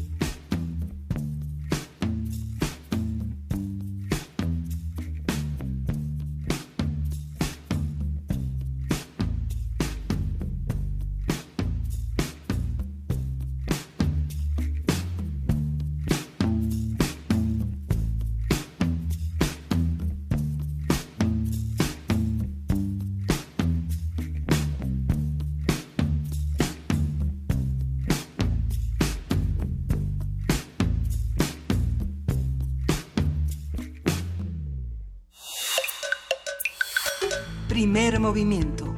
Hacemos comunidad. Ya son las 9.54 de la mañana y estamos ya en, las, en los últimos minutos de esa tercera hora de primer movimiento. Como decías, Lisa, un, un repertorio de interpretaciones, de participaciones muy interesante que, como bien decía Marco, en reconocimiento, eh, el seguimiento es una importante labor de la actividad periodística. ¿no? Sin seguimiento Sí. no hay historia. ¿no? Qué complejo lo que nos dijo Marco el día de hoy. Y estábamos eh, recordando una conversación que tuvimos aquí con científicos del, eh, del Centro de, de Ciencias de la Complejidad de la UNAM que han estudiado las, las redes de corrupción con la misma lógica con las que se estudian los eh, cómo se reproducen las células cancerígenas y hay una serie de similitudes. Son son eh, problemas sistémicos si hay una célula un individuo que es corrupto tiende a corromper el Con que se círculo en el que se encuentra y a operar como sí de esta manera. Vamos a buscar no fue no sé qué día fue pero bueno lo vamos lo vamos a buscar y vamos a, a seguir hablando del tema porque desde luego es eh, muy es un es, es como lo, lo decía Marco Fernández un panorama tremendo el que se van a encontrar eh, todos aquellos que lleguen a un puesto de responsabilidad eh, pues, civil y política ¿qué, qué cuentas vamos a pedir cómo vamos a organizar esta esta transición y, y sobre todo, bueno, pues eh, en qué tenemos que fijarnos, por dónde vamos a empezar y cómo podemos también manejar nuestras expectativas, porque hay cosas que, se, que no van a cambiar en, en mucho tiempo, ¿no? Va a tomar trabajo de todos los días y no vamos a ver prontos resultados, Miguel Ángel. ¿Cómo, ¿Cómo hacer para mantenernos involucrados eh, en, este, en este tipo de información el mayor tiempo posible? Que de aquí a diciembre sigamos interesados en todos estos temas y no se nos olviden tampoco. Sí, justamente. Sabemos eh, en un espacio como primer movimiento donde los matices, donde los claroscuros son tan importantes, sabemos que hay en esos territorios de la investigación policíaca, del mundo académico, personas que valen mucho la pena, ojalá y no se sientan vulnerados por la desconfianza intrínseca de los exámenes de confianza, que quienes eh, trabajan y quienes son patriotas y que ponen por delante el país, a veces por, por encima de sus familias, este, continúen con esa labor, que no sean este, la parte que corrompe al resto de la, de la, de la corporación, pero tenemos que confiar en ellos. Hay que confiar, hay que vigilar, hay que observar y hay que volvernos actores de esta realidad, no solamente observadores. Hay muchísimos comentarios en redes sociales. Qué bueno que estos temas hayan despertado el interés y los comentarios de todos los que hacen comunidad con nosotros. R. Guillermo, María Lorena, Juan R. Marín, que mandó unos comentarios muy interesantes. Eh, Pablo Extinto, abrazote. Eh, por aquí, sí, Fernán Judith Meléndez, muchos comentarios, Diogenito también se suma a la conversación, eh, Marjorie también por aquí nos escribe y, nos deja esa pregunta, ¿no hay condiciones para una reforma constitucional? Entonces tiene Morena mayoría, ¿solo para qué? Caray. Eh, sí, pues es, es, otra de las preguntas. Tantas cosas que se van a quedar y para ello tantos programas próximos de primer movimiento. Recuerden sintonizarnos mañana de 7 a 10 de la mañana en el 860 de AM, en el 96.1 de FM y en www.radio .unam.mx. ¿Con qué nos vamos a ir? Nos vamos a ir escuchando Benavar, la pequeña vendedora. Muchísimas gracias, jefa de información Juana Inés de esa, Miguel Ángel Quemain y todo el equipo de Primer Movimiento. Ahora sí que mañana nos escuchamos. Muchísimas gracias a todos. Esto fue Primer Movimiento. El mundo desde la universidad.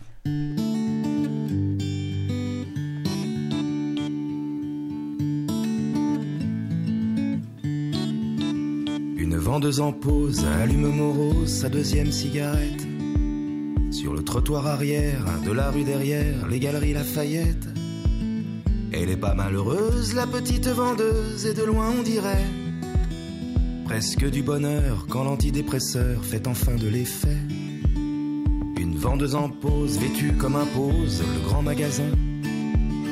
Du côté livraison, réservé camion qui décharge au matin. Elle est pas malheureuse, la petite vendeuse, et de loin on dirait presque du bonheur quand l'antidépresseur fait enfin de l'effet. Rayon maroquinerie, elle attise l'envie de clients aisés. Vend des jolis sacs à la mode et de marque qu'elle ne peut pas acheter. Elle est pas malheureuse, la petite vendeuse, et de loin on dirait presque du bonheur quand l'antidépresseur fait enfin de l'effet. Elle joue son rôle et bien, je la regarde de loin, un peu dissimulée. Comme j'ai l'air d'un pervers, le vigile me repère, je préfère m'en aller. Elle est pas malheureuse, la petite vendeuse, et de loin on dirait presque du bonheur quand l'antidépresseur fait enfin de l'effet.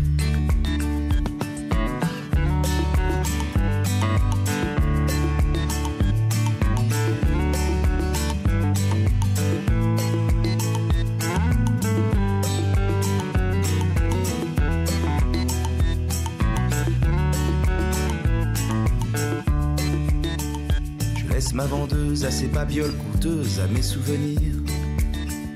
Je l'espère heureuse, rien ne s'y oppose, ça s'appelle l'avenir.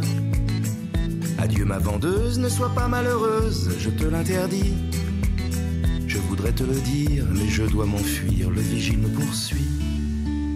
Revenu en cachette, bonnet et lunettes, mais tu n'étais plus là.